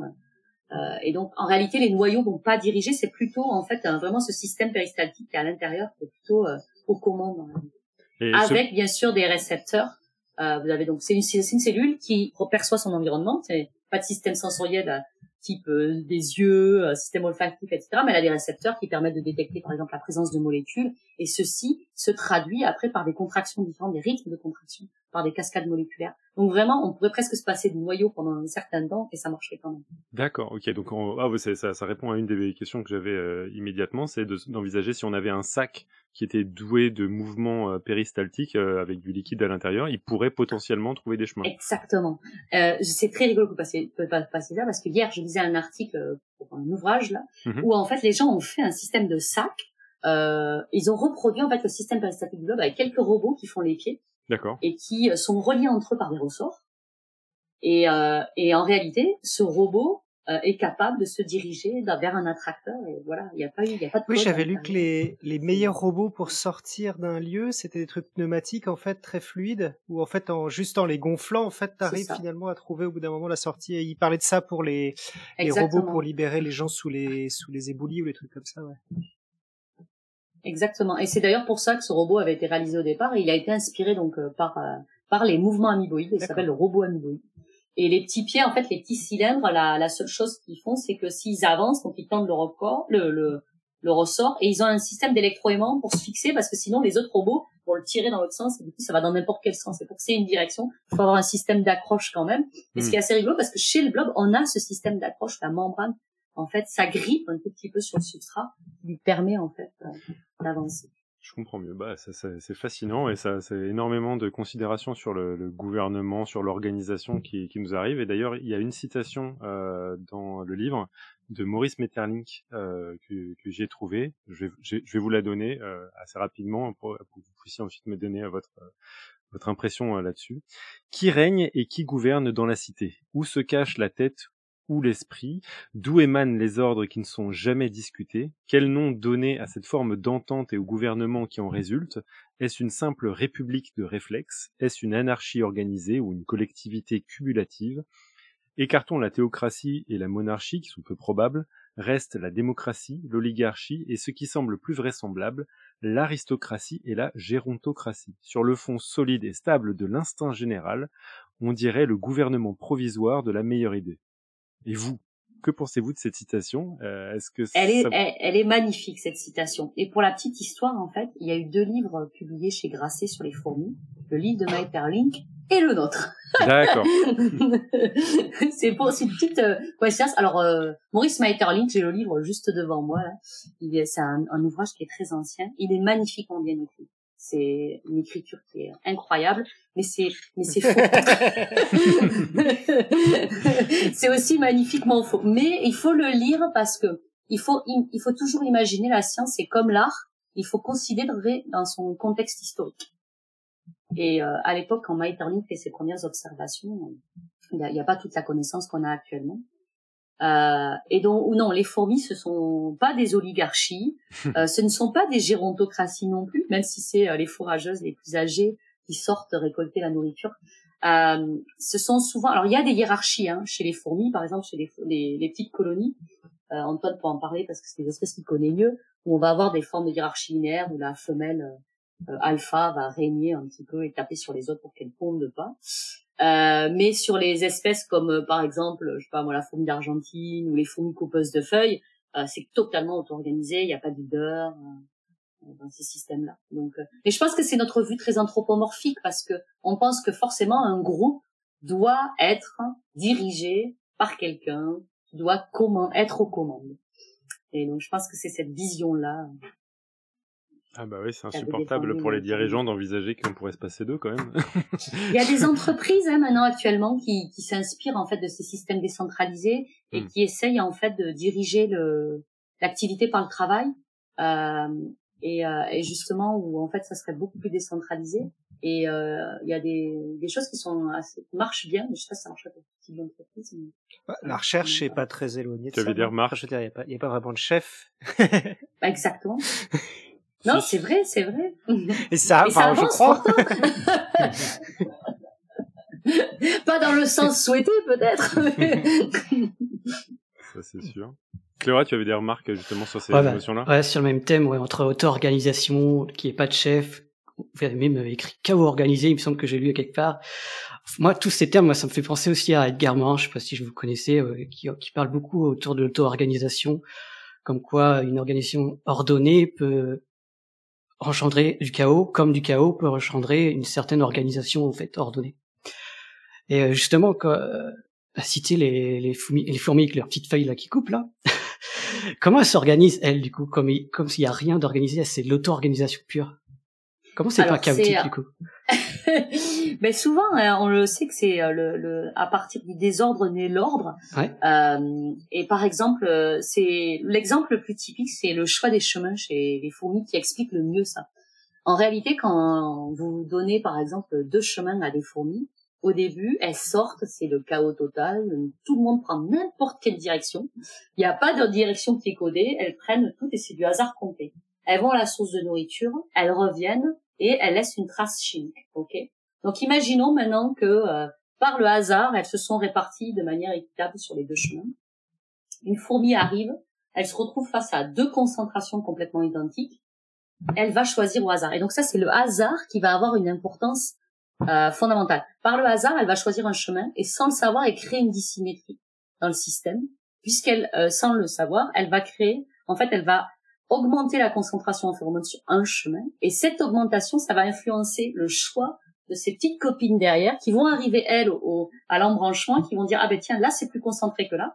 Comme les fourmis, elles savent différencier les concentrations en phéromones, elles vont choisir le chemin le plus concentré. Et sans le savoir, elles vont amplifier ce phénomène et on va avoir un, un, un phénomène de feedback positif, une rétroaction positive qui se met en place. Ça va être de plus amplifié le, chemin devient de plus en plus concentré, donc il devient de plus en plus attractif, cette dissymétrie euh, s'agrandit, et d'un coup on a une organisation qui est née du chaos, on a toutes les fourmis qui prennent le même chemin. Et donc tout est bien ordonné. Alors qu'au départ, c'était né en fait d'un désordre complet. Et on va voir en fait ce, système à tous les niveaux en fait de la fourmilière. C'est vraiment les, le, fait que les fourmis réagissent euh, localement à des interactions et c'est euh, la même chose, par exemple, euh, dans la construction. Si on prend notre exemple dans l'architecture chez les fourmis, une fourmi, elle prend une boulette de terre, elle la malaxe souvent, met un petit peu de phéromone dessus, elle la pose au sol. En faisant ça, elle crée une hétérogénéité. Cette hétérogénéité, elle peut être perçue par ses autres camarades qui ont aussi une boulette de terre et qui ont, qui sont attirés par la phéromone et qui donc vont poser leur boulette de terre là. Et hmm. du coup, cette petite hétérogénéité devient de plus en plus attractive sauf que elle est attractive dans un, dans un certain rayon.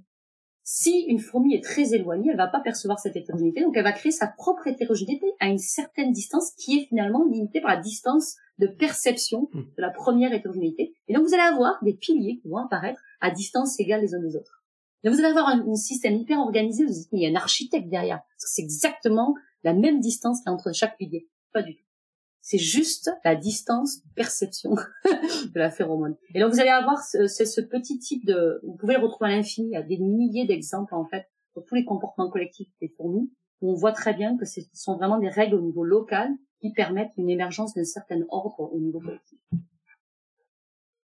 Et au niveau des choix, il me semble que, si je dis pas de bêtises, il y a un algorithme qui s'appelle l'algorithme des fourmis, un truc comme ça. Euh, ouais. Les en fait, ça a donné naissance aux algorithmes fourmis qui ont été développés par Marco Dorigo, en particulier en Belgique, qui euh, du coup a réussi à résoudre le problème du voyageur de commerce. Hmm. Euh, donc le problème du voyageur de commerce, c'est de rejoindre plusieurs villes avec le chemin le plus court et revenir chez lui parce qu'il doit rentrer chez lui à la fin de sa tournée. Et donc, si vous avez cinq villes, bah, vous avez 12 chemins possibles. Si vous avez 10 villes, vous allez avoir 180 000 possibles. Parce qu'en réalité, c'est le nombre de villes moins 1 euh, factoriel du nombre de villes moins 1 divisé par 2. Donc, vous imaginez, à 25 villes, c'est simple. Vous êtes à des milliards de milliards et euh, à 60 villes, il y a plus de possibilités. Je crois que c'est le nombre d'atomes, le plus d'atomes que dans l'univers. Donc, c'est c'est euh, c'est très difficile à résoudre pour un ordinateur.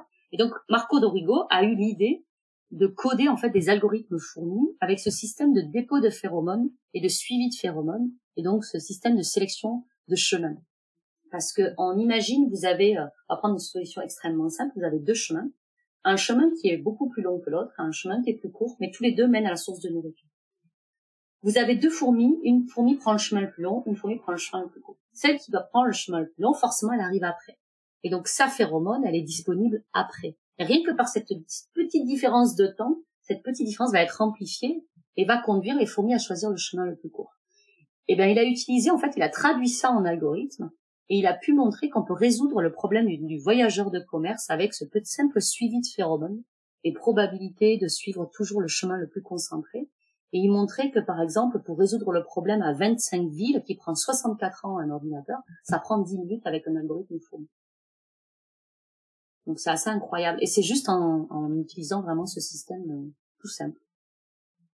Bon, après, l'intelligence artificielle, maintenant, va commencer, bien sûr. elle fonctionne pareil. Hein. Bah oui, elle fonctionne pareil. C'est juste que maintenant, les, les, les, les ordinateurs aussi ont réussi à, à, à, dissoudre le problème en tout petits problèmes de manière itérative comme ça ils arrivent bien sûr à, à, résoudre ce problème beaucoup plus rapidement maintenant qu'il y a quelques années mais il y a quelques années les algorithmes fourmis étaient les plus performants alors là, il y a un aspect d'automatisation qui est, très très important dans vos considérations, mais moi ce que j'ai euh, trouvé assez euh, troublant, c'est la notion de culture euh, chez les fourmis. Et vous avez cité plusieurs fois les fourmis ATA, et notamment le fait qu'elles étaient capables de transmettre une information sur du poison euh, en envisageant que justement les cultures véritablement existent chez les fourmis, quel degré de sophistication euh, est envisageable et euh, surtout quelle durée? Est-ce que ça peut durer plusieurs générations euh, Est-ce que vous avez des, des informations justement sur cet aspect de la culture sociale chez les fourmis? Euh, ce qu'avait fait en fait ça c'est les travaux de Flavio Rosses euh, ce qui montre c'est que si euh, on met un poison que par exemple la, la fourmi ne peut pas percevoir hein, sur un morceau de feuille donc juste pour expliquer les coupeuses de feuilles elles coupent des feuilles dans la nature elles ramènent ces bouts de feuilles elles nourrissent un champignon avec ces feuilles et après elles mangent le champignon et donc si on empoisonne en fait si on met un antifongique dans les feuilles que les fourmis ne peuvent pas percevoir au bout elles vont ramener cette feuille elles vont le poser sur le champignon et le champignon va tomber malade. Et euh, la fourmi est capable en effet de cesser de ramener cette feuille, sans pourtant avoir la, sans percevoir ce poison, parce que c'est la réaction du champignon. Le champignon émet une odeur, et c'est cette odeur que la fourmi en fait est capable d'apprendre et associer avec la nourriture qu'elle a ramenée pour cesser en fait de ramener cette nourriture. Et ce qui est encore plus fou que Flavio Rosses a montré, c'est que s'il enlève une population de fourmis, de la colonie avant cet apprentissage, il les met de côté. Et donc les autres apprennent à éviter le poison. Il remet ces fourmis complètement naïves dans la colonie, et elles, gaiement, pou, pou, elles vont chercher les feuilles, ne sachant pas qu'elles sont empoisonnées, et elles sont tapées dessus. Et en réalité, c'est parce que les fourrageuses qui sortent connaissent en fait euh, cette, euh, elles ont appris hein, euh, à associer la maladie du champignon à cette feuille-là, et donc enlèvent le bout de feuille de, de leur congénère. Et alors, il disait que ça pouvait durer quand même sur quelques semaines. Je ne sais pas si ça pourrait se transmettre par contre à la génération suivante. Euh, il faudrait peut-être euh, prolonger en fait cet apprentissage sur des, plus longues durées, mais en tout cas, il, euh, il arrive sur quelques semaines. En fait, elle cesse complètement de ramener. Je me demande si Antoine a des informations sur justement les modifications cérébrales qu'on pourrait retrouver sur des fourmis qui auraient été naïves par rapport à celles qui auraient été justement initiées par euh, des voisines. Est-ce qu'on a des informations justement sur ce type de modification? Ouais, très clair. Et euh, c'est bien compris, c'est un peu le même système que chez nous. C'est des changements de, connectivité, de poids synaptique. Donc les synapses, qui sont les connexions entre neurones, elles sont très plastiques pour la plupart des, euh, des neurones. Et quand je dis très plastique, d'ailleurs, quand on voit en, en direct à quelle vitesse ça peut se former, se déformer, c'est à l'échelle de la seconde. Hein. Vous voyez un neurone qui peut se connecter, se déconnecter, se reconnecter ici. C'est vraiment très plastique. On se rend pas compte. On pense que c'est long, mais c'est très très rapide les modifications synaptiques. Ça veut dire qu'on a des images de ça, de, de, de, de, formation de neurones chez les chez les fourmis? Alors chez les fourmis non, ça va être chez les chez les drosophiles pour ces grosses images-là, mais c'est le même principe chez, chez, chez les mouches, ouais, ouais. Qui, qui ont des outils neurogénétiques qui permettent de, de visualiser le cerveau avec euh, des, des résolutions qu'on peut pas atteindre chez les autres insectes, mais c'est le même cas chez, j'ai envie de dire, tous les neurones. C'est une, une, une euh, propriété de base du neurone. D'accord. Après, pour la notion de culture, c'est euh, le, le, le, lien est, est, ténu parce qu'au final, un apprentissage, ça va être un changement qui va s'opérer chez un individu, on va dire, qui va faire que du fait de son expérience, il va changer son comportement par rapport à un même stimulus. Donc, euh, il va revoir le même monde deux fois, mais lui ne sera plus le même, du coup, il va se comporter différemment. Si maintenant vous avez un apprentissage qui est basé un petit peu sur du social, donc c'est-à-dire qui est basé sur observer l'autre, et finalement cette réponse, ce changement de réponse va se transmettre d'un individu à l'autre, et l'idée c'est combien de temps la chaîne va tenir. C'est là on peut dépasser les générations. Donc sur l'exemple comme a donné Audrey, c'est quelque chose qui peut s'enseigner d'une fourmi à l'autre, et du coup ça peut durer euh, sur des, des générations qui n'ont même plus besoin de s'exposer au stimulus originel et se transmettre. Après, si la colonie, dans le cas des Hata où il y a une seule reine, finit par mourir et c'est une autre colonie plus loin, je pense pas que là, là, la chaîne va être cassée pour le coup. Donc, est-ce qu'on peut parler de culture? Ça va être, ça va être tout le problème de la question. Mais ça va clairement transcender les, les individus, quoi. passer d'un individu à l'autre.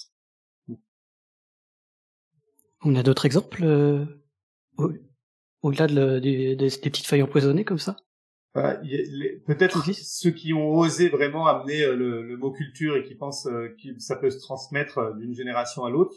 J'ai deux exemples en tête, mais pas chez les fourmis. Mais après, je pense que c'est qu'une question d'intérêt scientifique. Si on le voit chez un insecte, en tout cas, le système va sûrement se reproduire chez les fourmis aussi. Il y, a, un exemple chez les bourdons où ils ont juste simplement démontré qu'il pouvait y avoir un apprentissage social, c'est-à-dire dans le sens où un bourdon peut apprendre en observant un autre bourdon. Et du coup, le, le hmm. système peut se transmettre. Là, ce qu'ils montraient, c'était ils avaient fait une tâche euh, où il s'agissait au bourdon d'apprendre. Alors, il y avait une petite arène circulaire avec un trou au milieu et il y avait une petite bille en polystyrène et il fallait que le bourdon la mette dans le trou du milieu pour obtenir sa récompense sucrée. Alors, pensez bien que certains bourdons n'y arrivaient pas parce qu'ils sont pas tombés sur la solution, mais d'autres, par chance, trouvaient la solution et très vite apprenaient. Et vous voyez des bourdons qui vont très vite chercher à ramener cette boule de polystyrène. Et ils ont montré que des bourdons qui observaient d'autres faire ce comportement apprenaient plus vite à le faire. Et du coup, ils ont estimé qu'effectivement, dans un milieu naturel, si vous avez un système comme ça, ça allait se transmettre même d'une colonie à l'autre sur plusieurs générations. Il y a des comportements euh, dans la nature, là je pense encore aux bourdons, qui, on peut se demander à quel point c'est transmis socialement ou à quel point ils le redécouvrent à tous les coups, parce que c'est toujours un petit peu ça. Si c'est un comportement qui est facile à découvrir, est-ce qu'ils le redécouvrent à tous les coups ou pas? Une chose est sûre, quand vous voyez certaines fleurs que le bourdon dont le bourdon a la langue trop courte pour atteindre le nectar, vous le voyez, ou même des fois c'est par fainéantise, il va mordiller l'endroit où il y a le nectar et accéder par en dessous. Donc il, triche, il, triche complètement, ce qui est pas bon du coup du tout pour la fleur qui va pas déposer son pollen sur l'insecte. Et vous voyez les bourdons qui le font à, grande échelle chaque été dans les jardins. Or, un bourdon naïf le fait pas spontanément, il abandonne. Donc, est-ce qu'ils l'apprennent parce qu'ils ont de l'expérience? Est-ce qu'ils l'apprennent en observant les autres? Ça pourrait être un exemple de, de culture transmise. Après, quand on parle de culture, là où il faut faire attention, c'est qu'il y a une grosse différence entre une culture où on réapprend à chaque fois un comportement, donc une culture simple, on va dire, et une culture cumulative où non seulement on apprend de sur le comportement d'avant, mais on va rajouter dessus et petit à petit. C'est vraiment ce qui a fait que la, culture humaine a explosé. C'est cette, cette, faculté d'apprentissage social doublée de j'accumule à chaque, à chaque génération quelque chose en plus. Quoi. Et ça, il n'y a pas d'évidence chez les insectes, d'après moi. D'accord, il faudra trouver des traditions de fourmis. Euh... Ouais. Pour l'instant, ça existe. Mais ça existe, pardon, chez d'autres euh, animaux que l'humain. On, on, la trouve ça seul. Oui, les chimpanzés, ils ont montré en fait. Mais c'est assez. Euh, la, façon d'utiliser l'outil, on a trouvé d'autres. Mais euh, c'est, il y a de très rares évidences et même ça, ça avait été très débattu. mais la culture chez l'insecte, c'est très débattu. Antoine et moi connaissons très bien un collègue à nous, Guillaume Isabelle, qui a fait un article dans Science sur la culture chez les chez les mouches où il montre en fait que des préférences en fait sexuelles chez les mouches peuvent se transmettre de génération en génération parce qu'elles s'observent en train, elles regardent une autre femelle en train de sélectionner un mâle, elles ont le choix entre un mâle rose, un mâle vert euh, qui sont faits artificiellement. Et il montre que si la femelle, la première femelle choisit un mâle rose, les autres femelles qui observent ont plus de chances de choisir un mâle rose et que du coup, génération après génération, on peut avoir comme ça. Mais voilà, ce, cet article, lui aussi, a été débattu sur est-ce qu'on peut utiliser le mot euh, culture. Euh c'est toujours un petit peu compliqué. C'est comme tous les tous ces mots, intelligence, utilisation d'outils, on a toujours euh, ou euh, l'enseignement aussi. Quand je me rappelle le premier article Teaching in Ants, l'enseignement chez les fourmis, ça avait été euh, tous les gens qui, travaillent sur l'humain avaient été scandalisés. Bah, bien sûr. Bah, essayons de les scandaliser encore une fois avec une autre notion humaine que on pourrait éventuellement retrouver euh, chez, les fourmis. Euh, et je, je j'en profiter pour faire un de mes exemples préférés tirés du livre. Euh, vous parlez donc de Pseudomyrmex ferrugineus euh, qui euh, vit dans les acacias. Et je vous cite, hein, Audrey, c'est ça, je, pense que cet exemple, qui, lors d'inondations, une fois à l'extérieur, elles écopent d'une façon tout à fait originale, elles pompent l'eau en l'avalant, lorsque leur abdomen est sur le point d'exploser, elles expulsent toute l'eau ingurgitée, non pas par la bouche, mais par l'anus. Le procédé n'est pas des plus rapides, mais on fait ce qu'on peut lorsqu'on n'a pas de seau à portée de main, ce qui m'a amené à cette question et considération-là. J'ai l'impression que souvent les fourmis euh, troquent l'usage d'outils pour plutôt une caste spécialisée. Vous, vous évoquez aussi souvent les fourmis peau de miel avec euh, ce, ce sorte de, bah, de, de, de garde-manger, de frigo. Et souvent, il y a, j'ai l'impression que pour n'importe quel outil humain, il y a une, il y a les, les fourmis portes, il y a les fourmis, euh, bah, on le voit. Euh, pompe à eau. est-ce que c'est votre impression aussi ou est-ce que vous avez d'exemples de fourmis qui utilisent bel et bien des outils? Alors, il y a des exemples de fourmis qui utilisent des outils. Euh, c'est euh, l'exemple de la Phaniogaster qui construit ses éponges dans la nature, qui est capable euh, de, par exemple, récupérer du liquide en utilisant des petits bouts de mousse ou des petits bâtons ou même des petits grains de sable.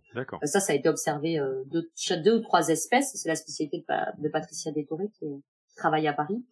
Mais c'est vrai que, mais par exemple, chez les fourmis peau de miel, ces fourmis qui sont citernes, donc qui se remplissent là, qui sont vraiment gorgées de miel et dont que les aborigènes mangent hein, en Australie ou euh, et qui, existe aussi bien sûr aux États-Unis, Myrmecocystus. Ce sont pas des fourmis qui euh, naissent citernes. Euh, c'est pas une caste à part. C'est une fourmi qui va d'abord recevoir un peu de nourriture, donc son abdomen va se distendre. Et puis petit à petit, petit à petit, petit à petit. Mais euh, elle aurait pu, elle aurait pu très bien être fourageuse, quoi. Alors, ce qui est différent de la fourmi porte, qui elle, par contre, morphologiquement, euh, a vraiment donc sa tête comme une assiette et fait porte. Donc c'est vrai que chez les fourmis, on a une division du travail qui, selon les espèces, est plus ou moins flexible. Euh, et souvent, ce qu'on va voir, c'est qu'il y a une relation entre la taille de la colonie et la spécialisation. Plus les colonies sont grandes, comme les fourmis coupeuses de feuilles, par exemple, plus vous allez avoir de la spécialisation. Chez les fourmis coupeuses de feuilles, vous avez des fourmis jardinières, elles font un millimètre et demi, elles vont rester dans le jardin toute leur vie, elles verront jamais la lumière du jour, elles iront pas fourrager. Hmm. Euh, et vous avez des fourmis euh, qu'on dit des fois primitives, mais ça ne veut pas dire grand-chose, euh, où on a euh, par exemple 30 fourmis dans la colonie, et là c'est beaucoup plus plastique, la division du travail, tout le monde peut faire tout et n'importe quoi. Même pondre des œufs. Voilà, et même pondre des œufs. Et donc ça va être vraiment, on va avoir vraiment un lien entre la spécialisation et la taille de la colonie. Et parce que quand vous avez une colonie très très grande, c'est intéressant d'être spécialisé parce que vous pouvez en effet perdre un, un élément et c'est pas très grave. Des jardinières, les atas, elles en ont des millions. Hmm. Donc c'est pas très grave si elles perdent une jardinière. Mais une fourmi, imaginez, vous avez une colonie de 30 et vous êtes ultra spécialisé et vous perdez la jardinière. Bah, la colonie, elle fonctionne plus. Donc il n'y a pas d'intérêt pour les petites colonies d'être ultra spécialisées. Mais ce qui est assez intéressant, c'est que si vous regardez chez les fourmis clonales, euh, par exemple Platitirea oropunctata, donc les fourmis clonales, c'est des fourmis qui sont plus de mal, sont passées du mal, se reproduisent. Et ben, on va quand même pourtant avoir une division du travail qui va émerger Or, elles sont toutes génétiquement identiques. Et vous avez quand même, et c'est tout, c'est un système de, de seuil de réponse qui se met en place parce que c'est pas le tout, génétique chez les fourmis. Une fourmi, comme le dit très bien Antoine, elle va se baser sur son expérience, sur l'environnement, sur ce qu'elle va vivre au quotidien et ça va euh, modifier énormément son comportement. Donc même si vous avez, c'est comme chez nous les jumeaux, euh, si vous avez deux fourmis identiques, ces toutes petites différences de seuil de réponse liées à l'expérience vont être amplifiées et vont faire qu'il y en a une qui va devenir courageuse et une qui va devenir nourrice. Et pourtant, on avait deux individus identiques au départ. Mm. Et donc voilà, donc c'est, on a une division du travail chez toutes les fourmis, mais elles sont plus ou moins spécialisées pour une tâche ou pour une autre selon la taille de la fourmi. Là-dessus, il y a des, sur cette idée de, de, de, diversité qui sort, alors qu'à la base, euh, il y a, disons, au moins génétiquement identique.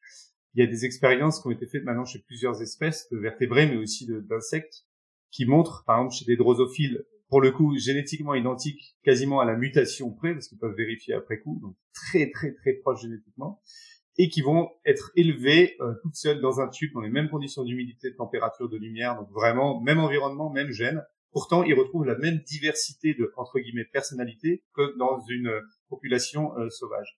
Et donc ça, ça incite à penser que dans le développement, il va y avoir des ruptures de symétrie qui sont vraiment faites pour prendre la stochasticité en cours, euh, en compte. C'est-à-dire que ça peut partir sur cette voie-là ou sur cette voie-là, et le développement est fait pour que ce soit imprévisible et robuste au vrai changement d'humidité, de température. On va quand même retomber là-dessus. Ça, c'est assez incroyable de voir que le développement est fait pour créer cette diversité euh, euh dans les, entre les individus. Ouais, moi j'avais une question euh, justement sur les sur les fourmis hyper spécialisées, genre les fourmis à manger, euh, comme on a cité un peu là. donc c'est vraiment c'est un c'est presque par hasard quoi. C'est vraiment un petit comportement qui a fait que euh, elle est devenue comme ça quoi. C'est oui, oui, c'est comme euh, c'est comme une c'est c'est c'est en fait lié au départ à l'état nutritionnel de la fourmi qui va qui demander de la nourriture. En fait, le, elles naissent pas avec l'abdomen complètement distendu. D'ailleurs, ces fourmis là, c'est c'est assez dramatique parce que une fois qu'elles sont vidées, parce que elles sont euh, les autres fourmis sollicitent de la nourriture de ces fourmis-là par des trophalaxies. Et une fois qu'elle est vide, elle meurt parce que en fait son abdomen peut pas reprendre sa taille initiale. Et, et c'est assez atroce, c'est vraiment comme un vieux ballon de baudruche quoi. Et elle meurt. Et donc c'est vraiment la distension de l'abdomen se fait vraiment petit à petit, petit à petit, mais à des à des à des degrés euh, beaucoup moindres. Vous allez trouver chez des espèces même communes chez nous, hein, euh, des fourmis quand vous quand vous ouvrez une colonie de fourmis dans la nature, vous ouvrez et vous allez voir que même chez la fourmi noire des jardins, qui, euh, sont toutes identiques, vous allez avoir des fourmis qui sont bien grasses et qui stockent beaucoup plus de nourriture que d'autres. Et en fait, ça, ça c'est un système qui se met en place et qui est assez drôle parce que quand vous êtes euh, fourrageuse, vous êtes une fourmi euh, un peu âgée, la plupart du temps, en fait, quand si on, si on part du départ de la fourmi, elle naît, elle s'occupe des larves ou elle fait rien au départ. Elle va construire un peu son nid, et petit à petit, elle va commencer à consommer ses, ses, réserves, elle va commencer à perdre, son état nutritionnel va changer, son expérience va changer, elle va se rapprocher de la sortie du nid. Et ce qui va la faire sortir du nid, c'est le, fait qu'elle a faim. Une fourmi euh, dans les dans ces systèmes de fourmis ne sort pas si elle a pas faim. Quoi. et donc, elle peut elle peut être sollicitée par les autres, mais en, réalité, ce qui on le voit au laboratoire, ce qui va faire que la fourmi sort, c'est la motivation à aller manger. Donc la fourmi, imaginez donc une petite lasus niger, elle sort, elle va manger, elle, revient et de suite, il y a des fourmis qui viennent la solliciter pour lui demander de régurgiter la nourriture. Donc elle va donner sa nourriture, les fourmis elles vont se gaver et elle, elle sera toujours affamée, du coup elle va ressortir et elle va repartir pour un tour. Et on voit dans, quand on fait des manies, par exemple, euh, quand on étudie le, trafic chez les fourmis, on voit très bien que notre expérience, au bout de deux heures, elle s'arrête complètement parce que la fourrageuse qui va chercher à manger et qui revient au nid et que personne veut sa nourriture, elle ressort pas. Et du coup, bon, ben, vous, votre expérience, elle s'arrête parce que vous avez plus de fourrageuse sur vos petits dispositifs. Et en fait, ce qui, ce qui va vraiment motiver la, la fourrageuse à sortir, c'est cette faim. Mais sauf que dans la nature, elles vivent pas dans un milieu où euh, elles peuvent manger, euh, comme disait Antoine, le petit, le petit cookie là, c'est trop top quoi. si elles tombent dessus quoi. Euh, dans les laboratoires, elles sont nourries à 10 bitomes, donc c'est. mais dans la nature, en fait, vous avez toujours du coup cette caste de fourmis qui est toujours affamée et qui sort le temps, qui va nourrir les autres. Et tant qu'elle n'aura pas nourri toutes les autres, elle continue à se. Mais du coup, pourquoi il y a des fourmis qui se sacrifient carrément alors? Alors euh, ah oui, c'est il y a beaucoup de il y a beaucoup de fourmis. Alors il y a les fourmis kamikazes qui vont exploser à la figure. Je donne pas d'exemple parce qu'il y en a plein dans le bouquin. ouais, il y a il y a bon la fourmi kamikaze c'est forcément la plus spectaculaire. Euh, aussi un système de défense là comme un autre. Euh, une fourmi kamikaze qui meurt, elle emporte trois quatre ennemis au passage, donc euh, finalement elle est gagnante. Hein. la colonie a perdu une fourmi, mais les autres en ont perdu quatre. et après il y a ces fourmis qui qui bouchent le... Alors ça là, c'est, je trouve que c'est ça qui sont les plus touchantes. Il y a un côté un mm. peu triste dans cette histoire de ces fourmis qui chaque jour se retrouvent à boucher l'entrée pour qu'elle soit imperceptible parce que finalement, si c'était fait de l'extérieur, ça se verrait.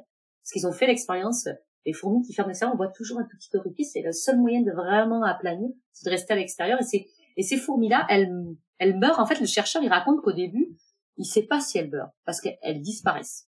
Il les voit plus. Donc, il a essayé une nuit de les suivre. et il voit que la plupart du temps, soit elles se font manger par quelqu'un, soit elles perdent leur chemin parce qu'elles s'éloignent beaucoup trop. Et euh, sauf que la colonie, en perdant euh, trois individus, bah, elle, elle, protège toute la colonie. Et, euh, et donc en fait, c'est vrai que les fourmis, elles surprennent toujours par cet altruisme assez euh, assez impressionnant, mais mais ça c'est toute une, une discussion pour les sociobiologistes. pour l'anecdote, j'ai vu une une de ces fourmis qui rebouchait le nid par l'extérieur dans les expériences qu'on faisait.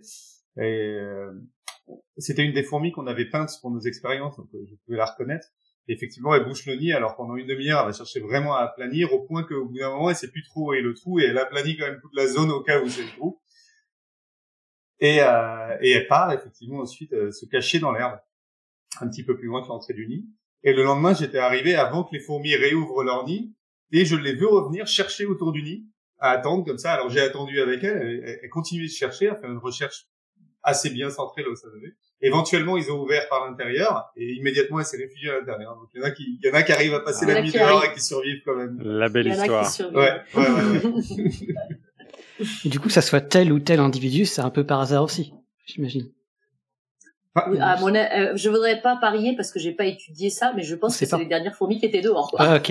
dans le cas de Forelius, d'après ce que dit le, le chercheur, c'est c'est les dernières qui étaient en train de de partir et euh, parce qu'en plus ce qui est très surprenant chez Forelius c'est qu'elles passent leur journée à construire le cratère autour de la colonie et le soir elles passent leur temps à reboucher le cratère qu'elles ont construit avec le sable. Et donc il, il disait qu'en fait celles qui construisaient le cratère la journée c'était souvent celles qui se retrouvaient qui sont les dernières à être rentrées et qui finalement rebouchaient le truc cette histoire de déterministe, qu'est-ce qui va t'amener à être une citerne, qu'est-ce qui va t'amener à sortir fourrager, qu'est-ce qui va t'amener à fermer le nid, c'est tout le temps une interaction entre euh, l'intérieur de la fourmi et le monde extérieur.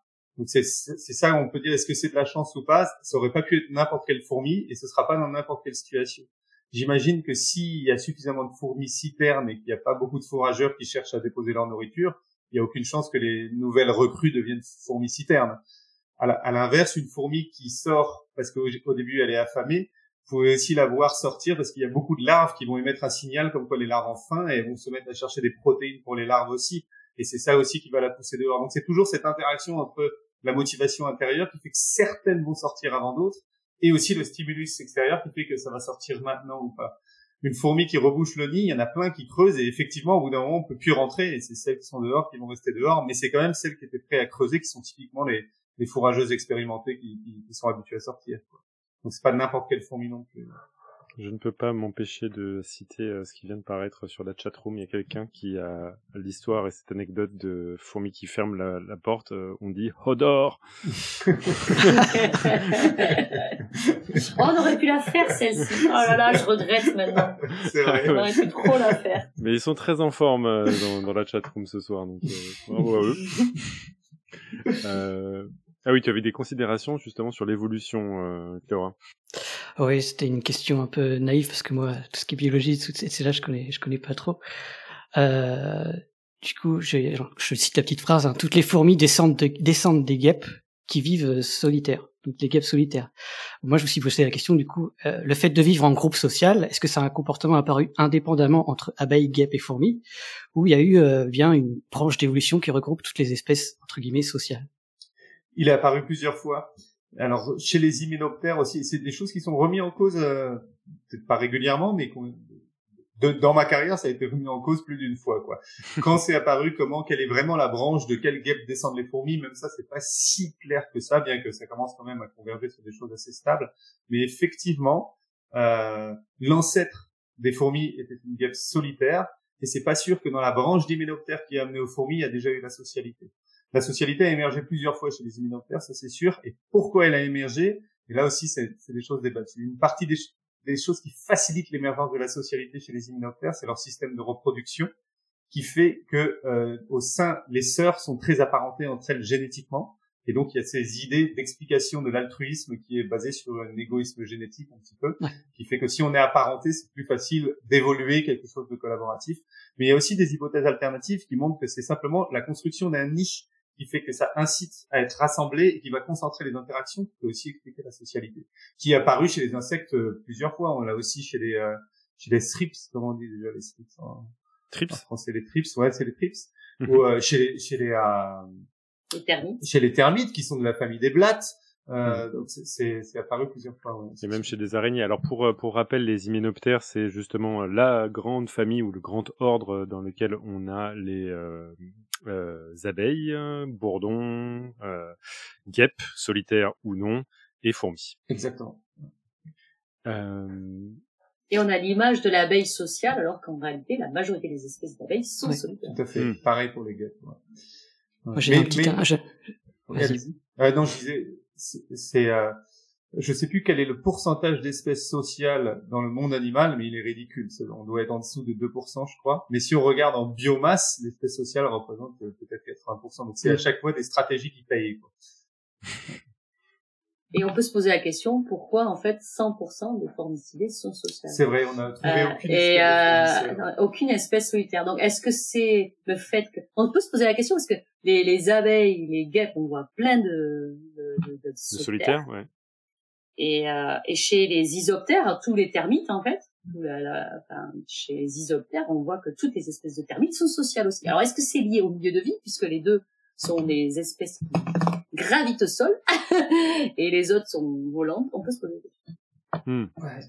Le côté dispersion, peut-être. ouais. Ouais, exactement. Est-ce que est-ce que c'est plus facile de, de construire un nid aussi quand on est au sol Je sais pas? Je sais, je sais pas si quelqu'un s'est posé cette question déjà. Faudrait Et- voir.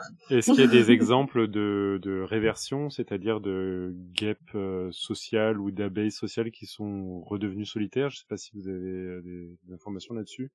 Il y a des espèces qui sont les deux, qui peuvent être sociales comme solitaires, Ah. c'est sûr. Euh, mais qui auraient été originellement sociales et qui seraient devenues exclusivement solitaires, je sais pas. Ouais, j'ai pas, j'ai pas d'idée claire. Je sais pas du tout. Mais, les- il y en a qui font, ouais. ça. Il y en a qui sont soit l'un soit l'autre aussi au cours d'une vie parce que c'est ça dépend des conditions environnementales. C'est dingue ça. Des asociaux sociaux euh, selon l'humeur. Et puis, c'est c'est même dur de catégoriser solitaire ou social parce qu'il y a plein de degrés intermédiaires. hein. Il y a, il y, a, il y a, par exemple, vous voyez toutes ces abeilles qui nichent très proches les unes des autres, avec parfois deux abeilles par nid, la plupart du temps une, mais toutes très regroupées, qui ont des intérêts à être ensemble. Alors, on a eu des noms, des subsociales, des communales, des grégaires. Donc, il y a toute une histoire de. C'est très dur à classifier parce que c'est multidimensionnel. Et moi, pour terminer ma petite question, j'avais, je voulais terminer entre euh, justement entre désordre, chaos, organisé, etc.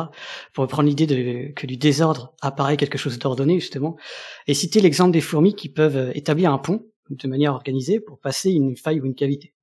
Donc, si j'ai bien compris, c'est bien du désordre que les fourmis veulent aller plus rapidement dans un coin donné, dans un point donné, qu'un pont apparaît. C'est bien ça. Oui, c'est ça, exactement. En fait, les là pour le coup, c'est que les écitons, elles, euh, alors déjà, elles sont, elles voient pas très bien ces fourmis-là. Euh, Elles sont pas comme les fourmis légionnaires africaines où elles ont carrément plus les yeux, mais elles voient pas non plus très bien, donc elles sont très euh, liées à la, au phéromone de piste et donc elles grouillent. C'est vraiment un magma vivant. Et euh, dans l'expérience de Simon Garnier, en fait, donc il a une espèce de d'angle très aigu là, et donc il les force à faire un énorme détour. Et donc comme elles courent comme des dératés, il y a toujours une qui tombe un petit peu dans le dans l'angle. Et parce que c'est un petit peu ça grouille. Et puis du coup elle reste collée là. Et comme ça va très vite chez ces fourmis là il y en a une qui passe dessus et elle devient vite un pont. Il y en a une autre qui va tomber qui va tomber. Et ça va s'accumuler ça va former un pont. Mais au départ ça part d'un petit accident d'une fourmi qui a basculé sur le Mhm. côté qui se fait marcher dessus parce qu'elle a pas le temps de remonter parce qu'il y en a déjà qui lui marchent dessus. Puis finalement elle va rester accrochée comme ça. Et en fait ils voient très bien que s'ils enlèvent les fourmis la première chose qu'elle fait c'est se relever et partir quoi. Euh, s'il y a un tout petit laps de seconde où il n'y a pas une fourmi qui marche dessus elle se lève c'est un exemple parfait que d'un petit chaos, d'un petit truc de chaotique, ça devient quelque chose d'organisé, une sorte de pont bien Exactement. organisé. Et puis c'est assez, c'est assez joli de le voir, de voir aussi. euh, euh, moi, l'expérience que j'adore de Simon Garnier, c'est il fait ce pont avec où il y a une distance entre deux fourmis, donc il y en a une qui tombe dans le vide d'abord parce qu'elle essaye d'attraper puis elle arrive pas, puis l'autre elle lui passe dessus parce qu'elle s'est quand même accrochée au passage. et donc en s'accrochant, elle a quand même réduit la largeur de la faille, puis l'autre et finalement elle réalise. Et puis là, lui, il avec sa petite moulinette, Simon, et il ouvre. l'attrape, donc il casse le pont. Du coup, les fourmis elles basculent dans le vide et c'est reparti. Et à chaque fois, il est, il est allé jusqu'à 12 cm quand même. Et il a réussi à créer un pont comme ça. Et il y a une vidéo qui est très connue sur Internet. Vous chercherez, vous cherchez Bridge et Ants, et vous allez voir ces fourmis qui attaquent. Euh, je crois que c'est un nid de guêpe ou un nid frelon, et qui forment un pont euh, hallucinamment long. Je sais pas combien il fait, peut-être deux mètres de long. c'est c'est une corde de fourmis. Et alors après de ce de ces comportements en fait de qui grouillent et de suivi de pistes, on arrive à ces comportements qui peuvent paraître aberrants et qui sont liés souvent au, au, au milieu anthropisé qu'on va pas retrouver euh, forcément dans la nature, mais mais ces citons, par exemple, ces fourmis légionnaires euh, en, en, Amérique du Sud, on les voit des fois tourner en rond comme les mosh pits là dans les, mhm. dans les concerts de métal. Et en réalité, c'est parce que voilà, il n'y a pas d'infractuosité, c'est souvent sur des trottoirs, parce que c'est des fourmis qui sont tellement, qui, qui dépendent tellement de la phéromone de piste, qu'il suffit qu'il y ait une fourmi qui ait fait l'erreur de tourner en rond, et ça arrive souvent, nous on le voit dans les manips, des fois la fourmi a fait demi-tour parce qu'elle a choisi de faire demi-tour, et vous avez cette espèce d'emballement qui se forme, et elle forme des espèces de pistes en rond, et Schenerla, qui est un grand myrmécologue, avait observé ces fourmis tourner pendant des jours jusqu'à en mourir. Quoi enfermés dans leur nuage de ouais, enfermés dans leur nuage et il disait qu'en fait c'est vraiment des comportements qui ne sont là que parce qu'elles sont dans les milieux anthropisés. Hmm. et que ça n'arrive pas dans la nature parce qu'il y a toujours une branche un caillou etc pour casser un petit peu la spirale. Euh, mais on le voit aussi en labo. Antoine a sûrement déjà vu ça. Nos fourmis des fois elles tournent en rond aussi dans les labos. C'est vrai? Bah oui parce qu'en fait les fourmis elles sont tigmotactiques elles aiment bien sur les bords et euh, les fourmis d'Argentine, par exemple, elles, euh, elles pistent quoi qu'il advienne, même si elles sont juste en train d'explorer le terrain, elles pistent. Donc, euh, comme elles sont timotactiques, elles suivent le bord, et puis elles pistent au long du bord. Et puis des fois, mais du coup, il y a les autres qui se joignent, et on voit des rondes comme ça toute la journée. les pauvres. mais c'est lié à une contrainte environnementale que nous, on leur impose. Ouais, bien sûr. Ouais. D'accord, donc les spirales de la mort, c'est notre faute. Très bien. Ah, exactement. Euh, bah, je, je, vous propose de glisser vers la fin de cette interview. Je vous remercie d'ailleurs de, de, votre euh, participation à, à, toutes ces questions. Euh, il y a quelques petites questions qu'on se pose euh, maintenant de plus d'ordre de la vulgarisation euh, ou de recherche. Quelles sont vos futures thématiques de, de recherche et de vulgarisation? Est-ce que vous allez rester sur les fourmis, les blobs, envisager d'autres organismes ou même d'autres sujets de livres? Moi, pour ma part, du point de vue recherche, là, c'est c'est bien avancé pour continuer dans la direction d'essayer de comprendre euh, leur capacité d'orientation. Là, on a mhm. développé un outil au labo qui a pris du temps à développer, donc maintenant euh, on est content de l'utiliser. C'est euh, on a un système de réalité virtuelle pour fourmis. Donc la fourmi est sur une petite boule à coussin d'air et elle est attachée, mais quand elle se déplace, ça fait ça déplace la boule. Et nous, on enregistre les déplacements de la boule, donc on peut déduire le, le chemin que doit prendre la fourmi. Et cette boule, et donc cette fourmi, est plongée dans un environnement, euh, une arène de LED euh, qui euh, montre une image, par exemple, d'un environnement. Et on peut déplacer cette image en fonction du déplacement de la fourmi de manière à, faire, à lui faire croire qu'elle se déplace dans cet environnement virtuel. Et elles répondent très bien au, au stimulus visuel, elles arrivent très bien à rentrer en connexion en, en boucle fermée avec cet environnement. Et du coup, l'idée, c'est de leur faire apprendre des routes comme elles font naturellement, mais derrière, on peut manipuler l'environnement ou même la relation entre la fourmi et le mouvement de la fourmi et le mouvement de l'environnement pour essayer de, de, de, comprendre un petit peu ces mécanismes. Ça ouvre la porte à plein plein de questions qu'on peut pas faire directement sur le terrain. Donc là, je pense qu'on va s'amuser encore quelques années avec ça. Ceci dit, je compte toujours retourner sur le terrain parce que c'est là où on a les devant les yeux souvent des, des nouvelles idées, des nouvelles observations auxquelles on n'aurait jamais pensé en laboratoire. Donc ça faut juste éviter de mettre euh, son bras dans un arbre.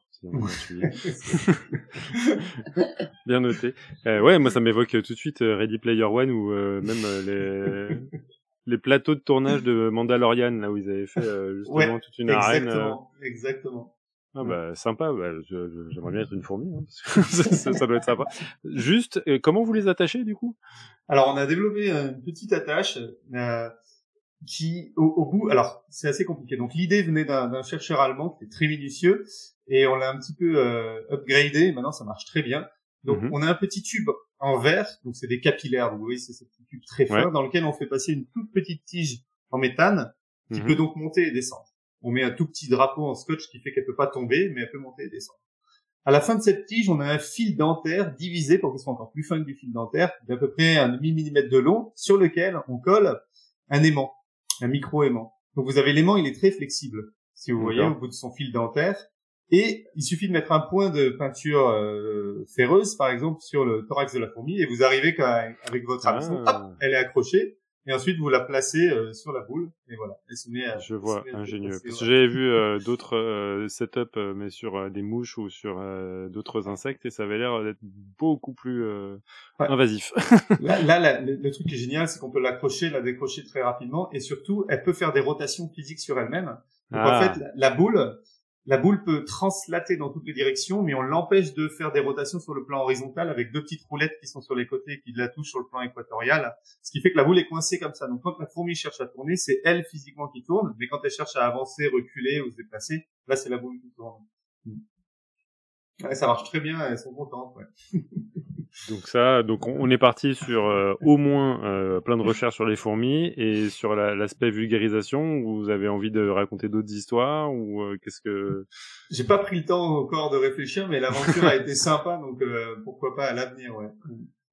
Et vous, Audrey?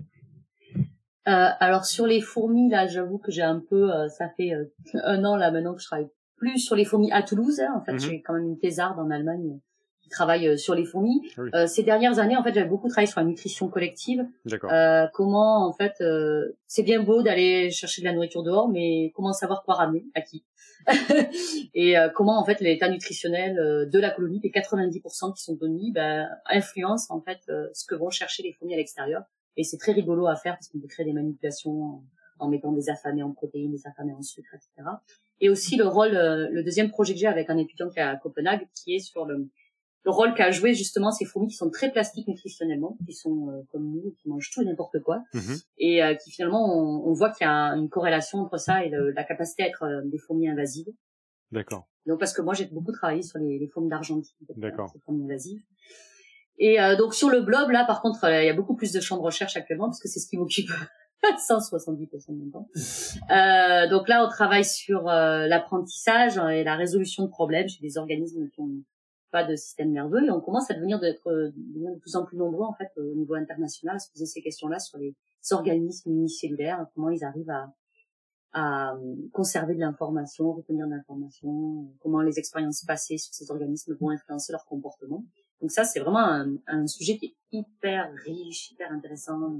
C'est des gens en plus qui sont qui forcément viennent pas forcément de ce milieu-là, qui viennent des neurosciences, qui, qui se réintéressent aux ciliés par exemple, et ça, c'est vraiment chouette. Ça, c'est le sujet de recherche qui, qui m'excite le plus en ce moment. Et euh, en termes de vulgarisation, ben c'est là, euh, voilà, là on est dedans là en ce moment puisqu'on mène un projet euh, avec 15 000 citoyens actuellement où on, est, on regarde les effets des changements de température sur le globe.